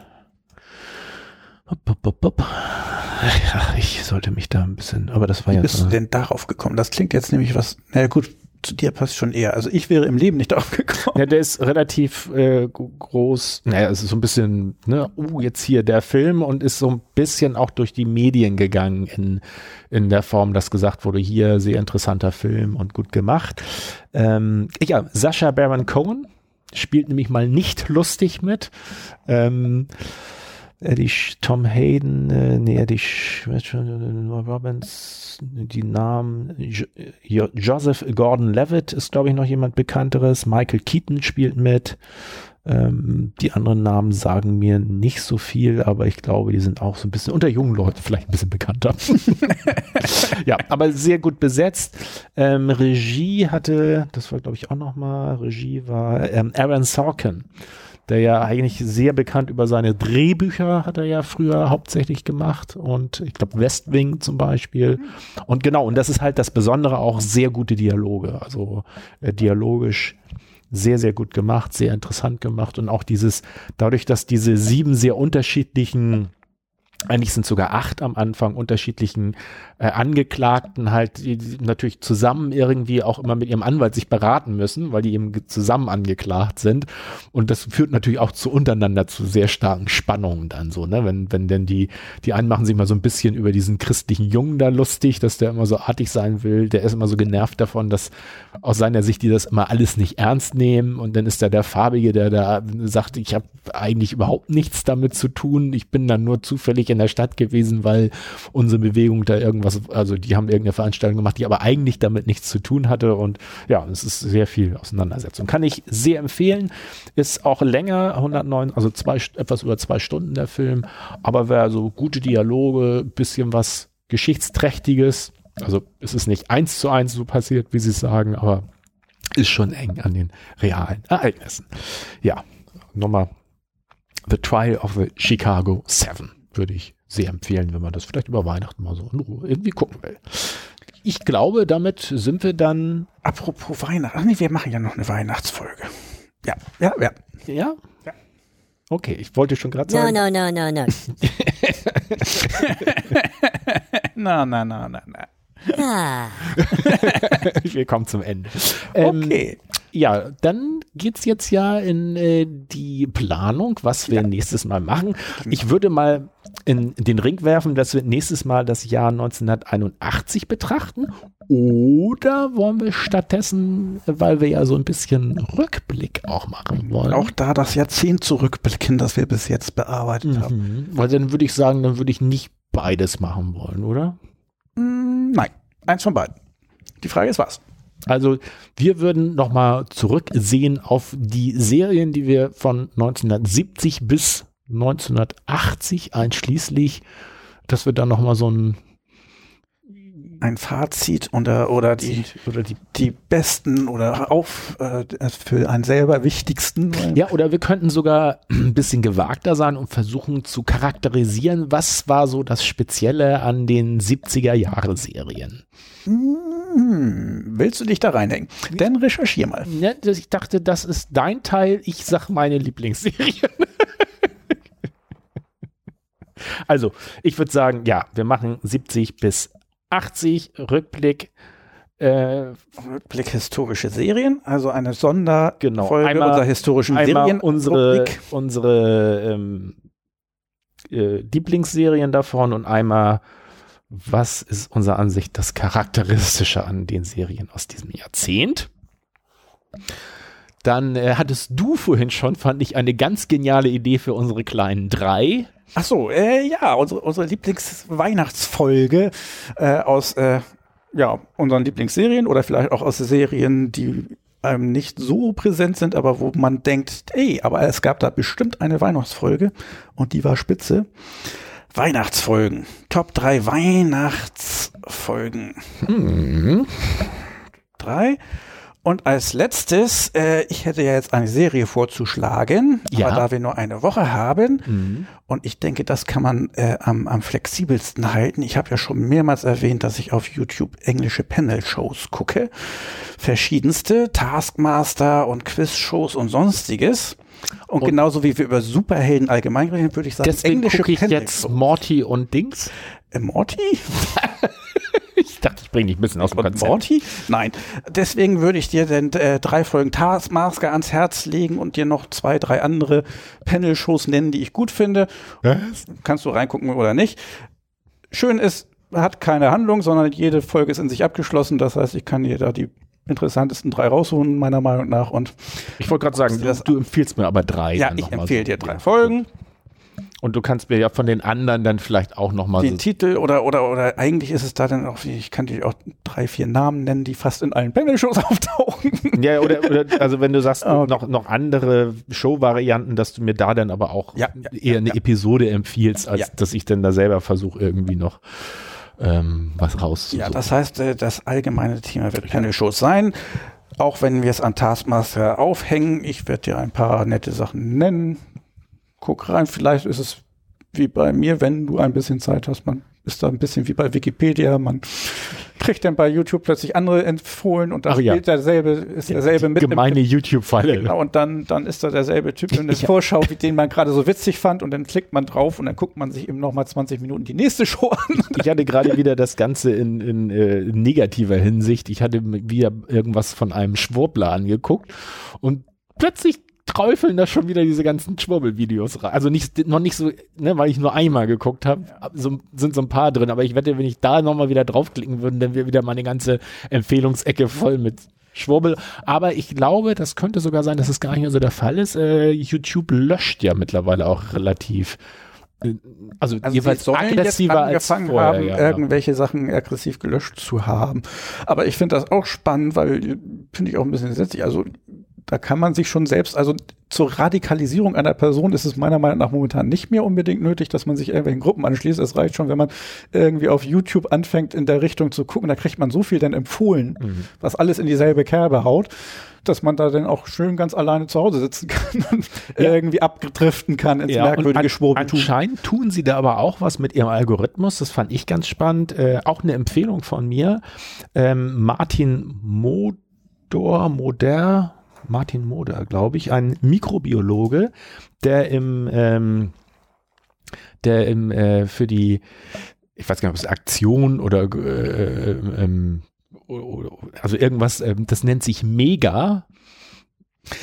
Make Europe gescheit again. Ja, genau. da habe ich sogar was über die RNA gesehen von ihm. Also es gibt ja jetzt die äh, mRNA-Impfung. Genau das, äh, Martin Moder, ähm, und das gibt's auf äh, YouTube. Und der hatte das eben ganz nett aufbereitet, wie die funktioniert und warum RNA und DNA genau. das gleiche sind und da nichts passieren kann eigentlich. Was denn ja gleich wieder von irgendwelchen ja, und das fand Leuten ich ganz spannend. Also der hat in dem Kanal mehrere, auch mit dem mit und angestorben und ähm, das über die Viren fand ich ganz interessant. Ähm, muss ich jetzt trotzdem nochmal, weil das einfach so aktuelles Thema ist, was mich auch beschäftigt hat, ist, wie viel wieder so diese Faszination, jetzt kommt diese Impfung und jetzt äh, sind äh, die, die, die Köpfe, die auch vorher schon immer sehr intensiv ähm, der Meinung waren, dass entweder Corona gar nicht interessiert, äh, gar nicht so schlimm ist oder und so weiter, die stellen natürlich, genau diese Köpfe stellen natürlich jetzt fest, wie schlimm und furchtbar diese Impfung jetzt ist. Mhm. Ähm, ich bin schon der Meinung, dass man dass man auch ein Anrecht hat, da eine gewisse Skepsis zu haben, weil halt zum allerersten Mal diese RMNA-Impf, äh, also Wirkstoffe als Impfung ähm, verwendet werden. Aber man sollte sich schon klar sein, dass die jetzt, wenn es losgeht, schon 40.000 Leute bekommen haben. Ich Und das, das ist 40 Jahre in Entwicklung. Ist also es ist ja, jetzt ja. nicht wirklich wie. Also manchmal auf, hat man das Gefühl, die Leute meinen, das hätte man jetzt in den letzten Wochen erfunden. Und, genau. Und noch keiner hat irgendwelche genau. Erfahrungen Aber damit. Wie gesagt, ich finde auch und ähm, ich finde auch, ist ja vollkommen legitim. Es werden ja auch die nach alten klassischen Rezept sozusagen Tod- und Lebendimpfstoffe, das war ja das, was mhm. es vorher immer so gab, entwickelt. Ähm, kann ja auch durchaus sagen, ich weiß noch nicht, wie es mit der Verfügbarkeit da ist, wie lange das dauert, dass man halt sagt, okay, dann warte ich halt auf diese Variante, weil die mir sicher ist. Aber das jedenfalls. Fand ich aber auch spannend, ähm, ähm, dass da eine Dame auf Twitter schon gewarnt hat, genauso wie das äh, äh, wie eigentlich Drosten schon gewarnt hat, wenn wir erfolgreich sind mit unserer Taktik, dann wird es äh, keine großen Probleme geben und dann wird natürlich sofort nachträglich behauptet, dass äh, das alles gar nicht notwendig wird. So sagte sie im Voraus schon, wenn jetzt geimpft wird und man fängt mit den alten Leuten an, wenn man Tausende und Abertausende von 80 bis 90-Jährigen impft, davon werden auch einige sterben. Ja die werden dann auch nicht an der Impfung gestorben sein, sondern du kannst auch bei 80 bis 90-Jährigen kannst du da mit der Hand vor den Augen rumwischen. Hm. Irgendwelche davon werden trotzdem in der nächsten Woche sterben.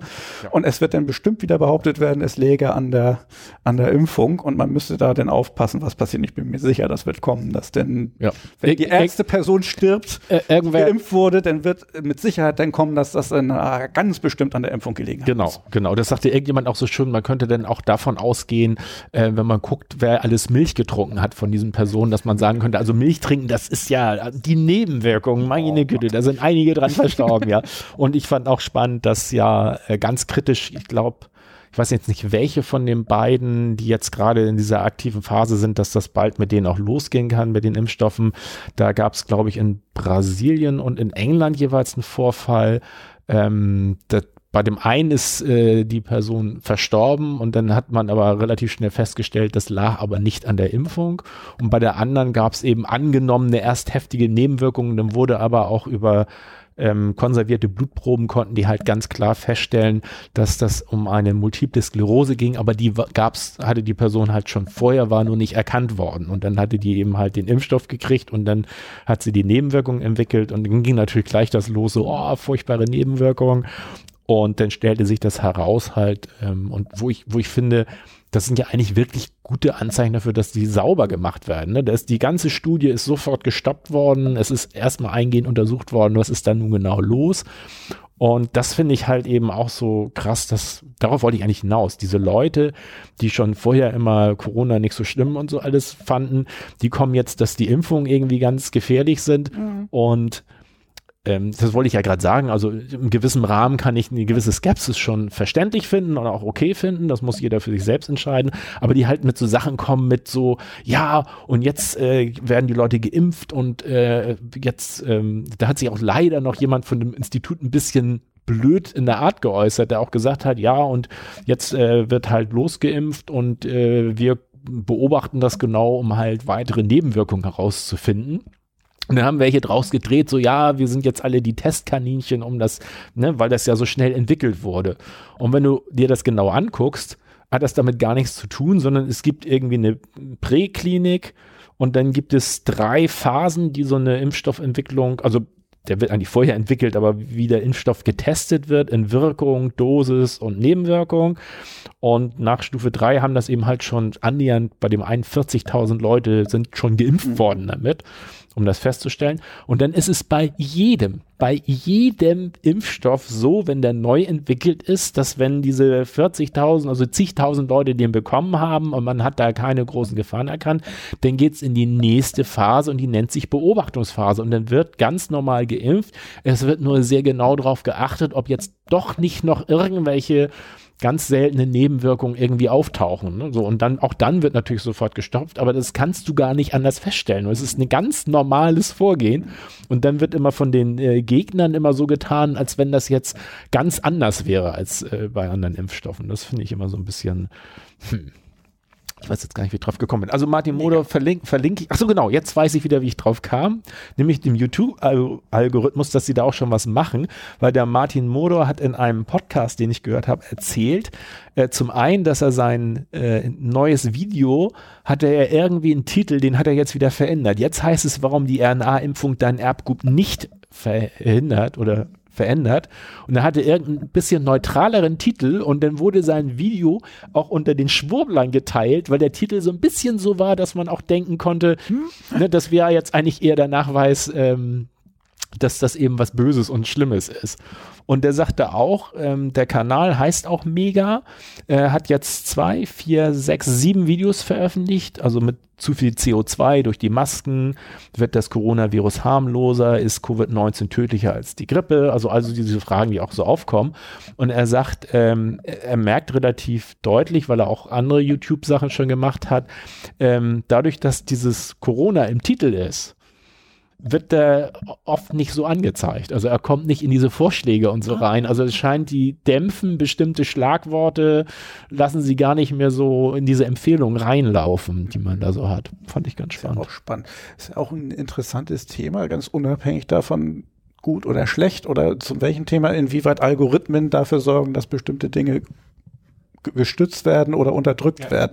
Und dass das häufig dann noch nicht mal irgendwelche Absichten sind. Ich glaube, wir hatten, hatten wir darüber gesprochen? Mit Twitter, mit, mit, Twitter, den, mit den weißen, mit den schwarzen Personen, Gesichtern. Ja. Genau, dass die wenn mehrere Gesichter auf einem, einem Bild sind und es wird ein Ausschnitt gewählt, automatisiert durch einen Algorithmus von Twitter, ähm, dass da denn äh, häufig das, das weiße Gesicht eher angezeigt wurde als das dunkle, was, wie sich herausstellt, daran liegt, dass das einen größeren Kontrast hat. Einfach weil ah, ein weißes okay, Gesicht ja, okay. hat einen größeren Kontrast. Äh, und danach ging das. Der Algorithmus ist dann also nicht absichtlich irgendwie, und das ist ja das Erste, was dann mhm. aufkam, oh, hier werden aber äh, Weiße gepusht und Schwarze werden unterdrückt. Das steht da nicht hinter. Aber es ist trotzdem ja die Wirkung des ja. Algorithmus. Auch wenn das einen ganz anderen Grund hat, wirkt es so, dass äh, denn äh, schwarze Gesichter seltener gezeigt werden als weiße Gesichter. Und daran muss man auch arbeiten. Und das fand ich ein wahnsinnig interessantes Thema, wo jemand geredet hat, wie denn Algorithmen für solche Dinge sorgen. Und dass auch, wenn da keine Absicht dahinter steht, trotzdem da irgendwelche Biasse hm. Wie heißt das auf Deutsch? Ein Bias? Äh, vor, vor, ne, Vorurteil ist es ja nicht. Äh, äh, ja, Vorteil oder eine Gewichtung, eine im negativen Sinne. also das, äh, ja. oder ich glaube, meistens höre ich Bias sogar so als Wort. Ja, ja, aber das, das, das, auch so? ich, ich kenne das auch häufig, weil jetzt heute auch davon äh, oft geredet wird, wenn es um diese Meinungsbildung geht, dass man sehr darauf achten muss. Es gibt doch diesen Confirmation Bias, dass ich halt immer, wenn es mir in mein Weltbild passt, ich sofort überzeugt bin und wenn es nicht in mein Weltbild passt, dann sage ich, naja, dass man so stimmt. Ja, ne, so. Da ist man dann ganz ja. kritisch und ja. das ist dann auch immer das bei, bei Schwurblern ist dann immer, wenn, wenn man was anderes bringt, was nicht deren Meinung ist, haben sie dann sogar bevor man ausgesprochen hat, schon drei, vier, fünf Ideen, warum das denn falsch sein könnte. Und dann denke ich mir so, hm, da nützt dann auch diskutieren nicht mehr. Du hast deine Meinung schon gebildet. Das fand ich, fand ich mit äh, Professor, nee, Doktor, keine Ahnung, mit dem Drosten ganz interessant.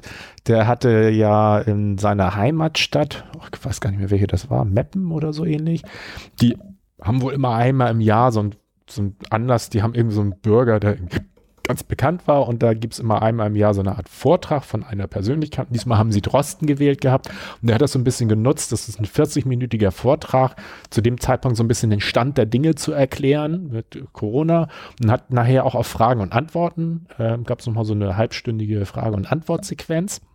Und eine der Fragen war halt, wie er zu diesen Querdenkern steht. Und äh, ich finde das immer ganz spannend. Äh, ich finde es schon faszinierend, wie er das schafft, und in einem anderen Video auch sehr interessant, wo er mit Leuten von der Bundespressekonferenz spricht, er sagte auch ganz klar, er möchte eigentlich keine, also wenn es um, um Kritik geht, möchte er keine Namen nennen. Und das fand ich schon früher immer faszinierend, wenn, wenn er so Richtung Wodak oder so ähm, gefragt wurde, hat er immer sachliche Kritik und hat den Namen nie erwähnt. Mhm. Hat immer, ist immer auf die Sache gegangen, nie auf die Person. Und das ist ihm auch wichtig. So, und da wurde halt gefragt, was er äh, so zu, von den Querdenkern hält. Und dann sagt er, ja, kann er nicht so viel zu sagen. Ähm, er hätte nur die, er macht es jetzt nicht mehr, dass er da so reingeht. Er hätte am Anfang auch durchaus mal, er sagt, er kriegt so viele E-Mails, dass er das natürlich nicht so, aber er hätte so ausgewählte E-Mails auch mal beantwortet und wäre auch da in so eine äh, Diskussion gegangen. Er hätte aber halt festgestellt, dass es immer nach dem gleichen Muster läuft. Das heißt, es geht hin und her und er hat eigentlich etwas, wo, womit er sein Argument klar unterstützen kann, also wo der andere eigentlich nicht mehr klar angreifen kann, sondern kann er sagen, ja, so und so ist das. Aber er sagt, in dem Moment springt er dann zum nächsten Argument. Und wenn du da dann sozusagen eine klare Argumentation, die das widerlegt hast, dann springt er zum nächsten Argument. Und wo er halt sagte, ja, dann wird aber halt irgendwann klar, es geht nicht wirklich um eine Diskussion oder sowas, sondern der andere lässt, will einfach nicht zulassen, ähm, dass äh, sozusagen die, die andere Perspektive auch eine, eine, eine Gültigkeit nachweist. Also fand ich schon spannend. Ja, ich weiß noch, dass man als Jugendlicher war man ja eigentlich immer ganz besonders. Also ich fand es immer faszinierend, dass es ein, wahnsinnig leicht fällt, eine Diskussion nicht zu verlieren. Man kann sie vielleicht nicht gewinnen, aber sie nicht zu verlieren, sehr einfach. ja. Auf die Metaebene wechseln oder ein anderes Thema oder was weiß ich was. Es geht ganz einfach. Ja. Kann man Leute mit in den Wahnsinn treiben. Macht Spaß, aber irgendwann ist man darüber dann auch hinaus, weil es geht einem dann doch irgendwann doch darum, Ab Meinung abgleichen, gucken, ob was anderes auch ja. richtig sein kann und nicht einfach nur wenigstens habe ich nicht Unrecht gehabt. Ja. ich, fand, ich, fand, ganz spannend, ich glaube, das habe ich dir vorhin schon erzählt, aber das möchte ich hier nochmal wiederholen.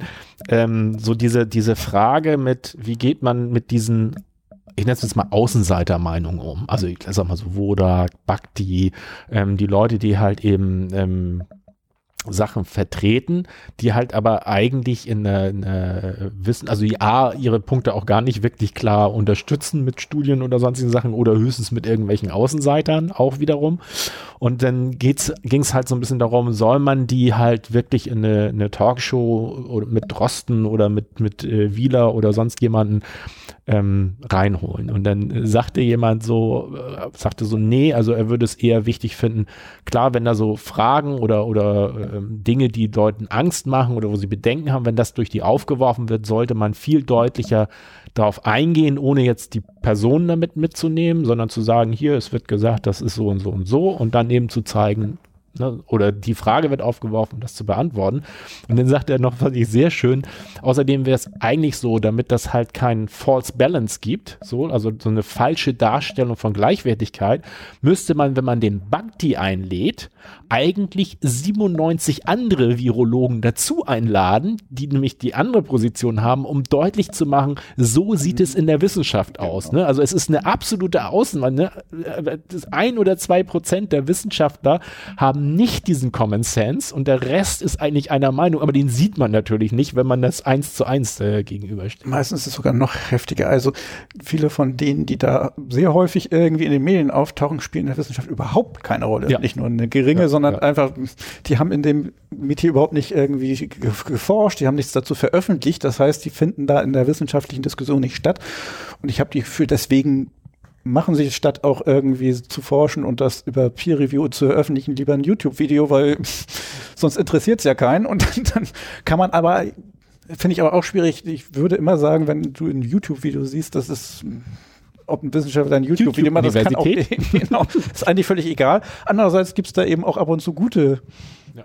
Wie wir da haben. Und das ist dann schwierig, woran frage ich mich dann auch, woran mache ich denn fest, was da gut oder schlecht ist? Und ist, es, ist es dann nicht auch wieder Confirmation Bias mit? Äh, Wenn ja, also meine das, Meinung bestätigt, dann finde ich das natürlich total genau, sachlich und das, gut. Genau, und das fand ich mal so gut in irgendeiner Runde, wo es halt darum ging, äh, wie geht man damit um? Da sagt der eine immer, sie wird immer sehr misstrauisch, wenn mir das sehr gut gefällt, was ich, also wenn ich so denke, so, ja, genau, genau, dann sagt sie dann immer erstmal einen Schritt zurück und nochmal überprüfen, ah, das ist eigentlich sowieso schon meine Meinung, also gucke ich lieber doppelt genau hin, weil, damit ich nicht meinem eigenen zum das zum Opfer Also der Grund, grundsätzliche Idee war eigentlich, hatte irgendjemand gesagt, dass wenn du ein kritischer Geist bist, musst du kritisch deiner eigenen Meinung gegenüber sein. Alles, was irgendwie deine Meinung bestätigt, kritisch angucken. Und nicht, also kann man auch machen, aber es ist ein zweiter Schritt, weil andere Meinung kritisch betrachten. Denn wenn du nur die andere Meinung kritisch betrachtest, wie gerade gesagt, irgendwelche Gegenargumente fallen dir immer ein paar Dutzend sofort ein, ohne irgendwie großartig denken zu müssen. Das heißt, erst deine eigene Meinung kritisch betrachten, da genau nachgucken, ob das stimmt. Also ich fand auch sehr gut den, den Rat, wenn es jetzt um klare wissenschaftliche Themen geht. Zu sagen, zu gucken, sich den Menschen vorzunehmen, also klar, wenn du es kannst, einmal zu gucken, wie ist wirklich die, wenn man sozusagen alle Wissenschaftler aus dem Bereich nimmt, wie ist da die Verteilung? Das finde ich, hat Drosten auch mal sehr schön gesagt. Er hat gesagt, sie können mit Leuten, die aktiv in diesem Bereich arbeiten, da können sie, müssen sie nicht mich fragen, da können sie auch 30 andere fragen zu den Grundlagen, wenn sie, da gibt es ein Common Sense, also das ist, gibt ein gesichertes Wissen bis dahin. Es gibt und dann gibt es vielleicht noch Unterschiede mit, wie weit, welche Maßnahmen sind jetzt besser oder schlechter, ja, gut, aber es geht nicht darum, ob es überhaupt irgendeine Krankheit gibt. Genau, genau. Und, sagt, und da können sie, und er sagte auch, was ich auch interessant fand, sagte er, und wenn Sie jemand anders nehmen wollen, nehmen Sie lieber einen jüngeren Wissenschaftler, der noch nicht so lange dabei ist, der aber in dem Bereich forscht, so. Und das war auch äh, nicht nur von ihm, sondern auch von anderen so. Guck mal nach, wie viel hat er eigentlich genau in diesem Spezialbereich, was hat er da an wissenschaftlichen Arbeiten geleistet? Und da stellt man gerade diesen abwegigen Personen äh, entweder sowieso nie wissenschaftlich gearbeitet oder eben halt in, in ich glaube, der Bhakti ist ein schönes Beispiel, der hat irgendwas mit mit irgendwelchen anderen, komplett an, also zwar auch mit Viren, aber mit ja, ganz anderen Viren und Arteri, Arteriosklerose, verdammt schwieriges Wort, aber irgendwie sowas geforscht. Und auch das war schon, wenn man das genauer anguckt, ähm, eine Einschätzung, dass das auch da schon eher eine Außenseiter-Theorie war, die er da untersucht hat. Und das ist auch schon sehr lange her. Also der ist überhaupt nicht aktiv in diesem Gebiet drin. Und das finde ich erstmal so, um, um zu sehen, weiß der, wovon er redet. Und das zweite ist für mich immer ein ganz klares Anzeichen, wenn bei den Leuten ähm, eine Ausschließlichkeit, so eine komplett, ne, es ist total falsch, äh, es gibt diese Krankheit überhaupt nicht, sie ist komplett ungefährlich. Also wenn es immer so ein Extrem ist, so, mhm. das macht mich immer sofort misstrauisch, wenn, wenn nur diese, und wenn auch immer dieser allgemeinen Gültigkeitsanspruch drin ist. Ne? Meine alle Aussage. niemals oder sonstige Dinge. Genau, alle niemals. Ne? Und es sagt eine Person mit voller mhm. Überzeugung, keine Verweise auf irgendwelche entsprechenden Studien, wobei das die anderen auch manchmal machen. Und was ich finde, was ein ganz super Anzeichen ist, äh, räumt diese Person auch Fehler ein. Oder auch äh, ne, oder sagt Fehler einräumen und sagen, ja, tut mir leid, das ist nicht mein Gebiet oder da kenne ich mich nicht aus oder da muss ich nochmal recherchieren. Also kommen solche Aussagen. Und ich glaube, wenn ich mich so zurückerinnere, alles, was ich fand das ja auch spannend, habe mich auch viel in diesem Schwurbelbereich mal so umgehört und kann relativ sicher sein, dass das wirklich auf diesem Bereich gut zutrifft. Du also gerade sagst, äh, der SPD-Experte, wie hieß der nochmal? Ähm, äh, Laukamp hätte ich fast gesagt. Mit äh, L, ja, aber nicht. Lauterbach. Lauterbach. Lauterbach. Äh, ich glaube heute auf Twitter, er redete darüber, was jetzt Maßnahmen ist und mit der Schule und darüber, dass er vor so und so vielen Monaten mit anderen Experten gesprochen hat und die Meinung vertreten hat, Schulen sollten geöffnet werden. Er hat sich anscheinend geirrt, sagt hm. er da. Und ich finde sehr ja. interessant. Ja. Er hat seine eigene Meinung da, dargelegt, hat gesagt, was er da gesagt hat und hm. meint jetzt, von seinem heutigen Standpunkt aus, hatte ich da Unrecht. Und da dachte ich, wie du jetzt, jetzt sagst, das ist sehr interessant, weil sowas kriege ich sonst nie mit bei irgendwelchen Leuten, die mhm. sehr stark auf ihre Meinung pochen und wo ich immer ein bisschen das Gefühl habe, hm, wenn, ist wirklich alles immer so? Ja, ja, ja und das, das finde ich ist auch ein ganz klares Beispiel so, weil du eigentlich nie Sachen hast, die 100 Prozent sind in der Wirklichkeit. Es ist eigentlich nie immer 100 Prozent und ähm, wenn jemand dann halt sagt, es sieht sehr, sehr stark danach aus, dass das so und so und so mhm. ist oder die ähm, Untersuchungen ne, zeigen in die und die Richtung, aber es ist eigentlich nie, dass jemand sagt, ja, Schulen gehören zu. Ne, so. Also jetzt vielleicht würde jemand sagen, so, das ist ganz wichtig, dass wir schließen, weil wir halt und dann wird halt eigentlich ist dann mehr die Diskussion, wie machen wir es oder können wir digital unterrichten. Genau. Die Diskussion läuft, ja. aber dass das nicht eine gute Idee wäre, das äh, zu verringern. Äh, ich glaube, da sind eigentlich auch alle dabei. Aber was ich allerdings, ähm, das, was du so sagst, mit woran man erkennt, mhm. dass jemand was äh, seriös ist oder nicht, zum Beispiel darauf achten, ist da Selbstkritik dabei und ähnliche Dinge. Das sind ja Heuristiken, nennt man das so schön mhm. in der Psychologie. Ähm, man kann nicht alles immer nachprüfen. Du kannst dich nicht bei jedem Furz, der da irgendwo auf YouTube mhm. ist oder den du in Twitter siehst, sich hinsetzen und erstmal eine halbe Stunde recherchieren, was davon ist richtig, finde ich die Quellen, mhm. steht da auch das drin und so mhm. weiter und so fort. Das heißt, man hat Heuristiken, um zu erkennen, wo lohnt es sich denn überhaupt äh, vielleicht nachzuforschen oder wo nehme ich das sogar einfach hin als wahr, weil ich dem so weit vertraue und ich weiß, kann auch mal daneben liegen, aber das passiert selten genug, dass ich das einfach mal so annehme. Und was mir in letzter Zeit passiert ist, ich, ich habe auch solche Heuristiken, die manchmal überhaupt nichts Wissenschaftliches haben. Zum Beispiel, wenn zwei rote Ausrufezeichen irgendwo am Ende eines Satzes steht, dann muss ich mir das nicht durchlesen. Und was ich fies finde in letzter Zeit, haben angefangen, irgendwelche Polizeiämter äh, ähm, oder sowas haben Nachrichten rausgebracht und gesagt, bitte, und haben da rote Ausrufezeichen Ach. gemacht, um an das Publikum ranzukommen, ja, ja, was das genau. so verwendet. Ist vielleicht eine gute Idee, macht aber meine Heuristik kaputt. Das finde ich nicht gut. Oder Volksverpetzer haben wir, glaube ich, auch mal drüber geredet. Die machen äh, ihre Artikel auch eigentlich satirisch, übertrieben reißerisch und ahmen das nach, was die äh, ja. Schwurbler machen. Was auch ganz witzig ist und ich kann es auch verstehen und vielleicht holt das die Leute auch ab, aber es macht ein bisschen meine Heuristiken kaputt, wo ich eben schon vom reinen mhm. Aussehen schon sagen kann, nee, das muss ich mir nicht durchlesen. Na. Oh, Mensch. Jetzt sind wir doch ja, sogar mal ein bisschen politisch geworden. Ja, wir, unsere, unsere Quasselecke ist tatsächlich noch eine Quasselecke geworden und nicht nur eine kurze. Was haben wir noch geguckt? Ja. Ecke. Ja.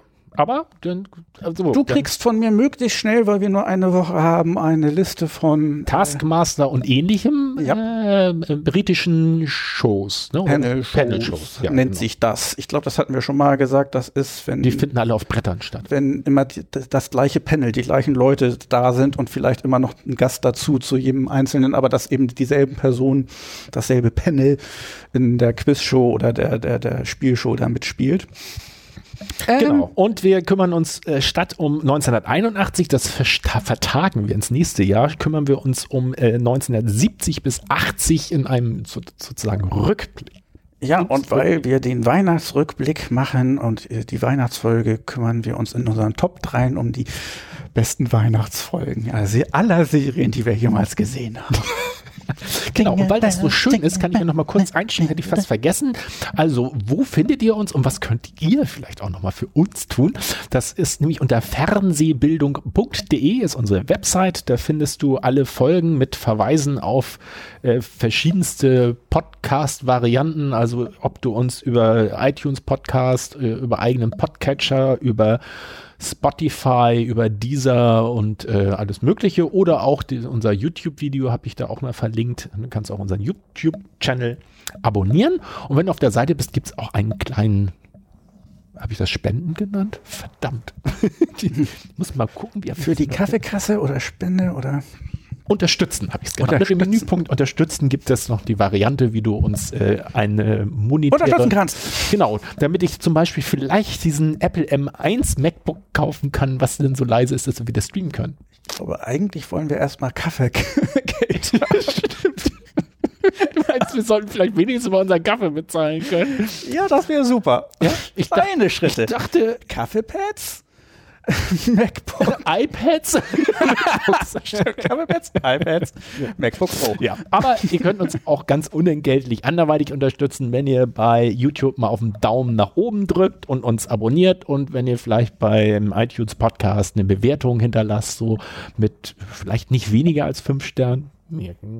Ähm, dann wäre das auch ganz schön und eine Unterstützung für uns. Und dann würde ich sagen, kommen wir zum Schluss und freuen uns auf unsere nächste Folge unseren Weihnachtsfolgen, ne, unsere Weihnachtsfolge. Besorgst du Weihnachtsmützen, ja. Weihnachtsmannmützen für uns? Ach, verdammt. Ja, muss ich mal gucken. Wir, wir, kommen, wir gehen doch jetzt in Lockdown, das wird schwierig, glaube ich. Ich muss mal gucken. Irgendwo habe ich. Apropos, ja, kriegen wir das überhaupt? Ist nächste Woche vielleicht schon zu spät und wir dürfen uns gar nicht mehr treffen. Ja, dann müssen wir äh, äh, jeder für uns selbst Pudelmützen und wir müssen doch nochmal das Video. Wir müssen Dialoge äh, schreiben und jeder spricht seinen Teil ein und du schnippelst es dann zusammen. Genau. Genau so machen wir das. So wie, wie, wie hieß der dann Typ, kann ich auch, Damen gut, immer dann kann ich endlich dafür sorgen, dass du hochqualitative Wortbeiträge, die in einem jeweiligen Bejahen meiner Aussagen betreffen. Du schreibst meine Beiträge, dann nee. schreibe ich deine Dialoge. Nein, nein, nein, ich mache meine Dialoge und schneide immer nur von dir. Ja, genau. Mhm. Minion-Geräusche schneidest du da rein. ähm, na guck, gut. Ja, dann, ne? Ja, dann passt auf euch auf. Ja, genau. Und falls ihr, äh, ähm, falls ihr, ich weiß ja nicht, wie schnell ich mit der Folge bin, das ist dann ja schon sehr dicht an Weihnachten dran. Also für alle Fälle sagen wir dann schon mal äh, froh, besinnliche Adventszeit, äh, nehmt den schweren Lockdown light, der da wahrscheinlich noch kommen wird und äh, kommt gut ins neue Jahr hinein, was uns dann hoffentlich mit Impfung und anderen Dingen ein was dann Ende des Tunnels. 2021 soll das bessere 2020 werden. ja, das muss so gut wie zwei Jahre werden, ja. ja. Tschüss. Ciao. Yep.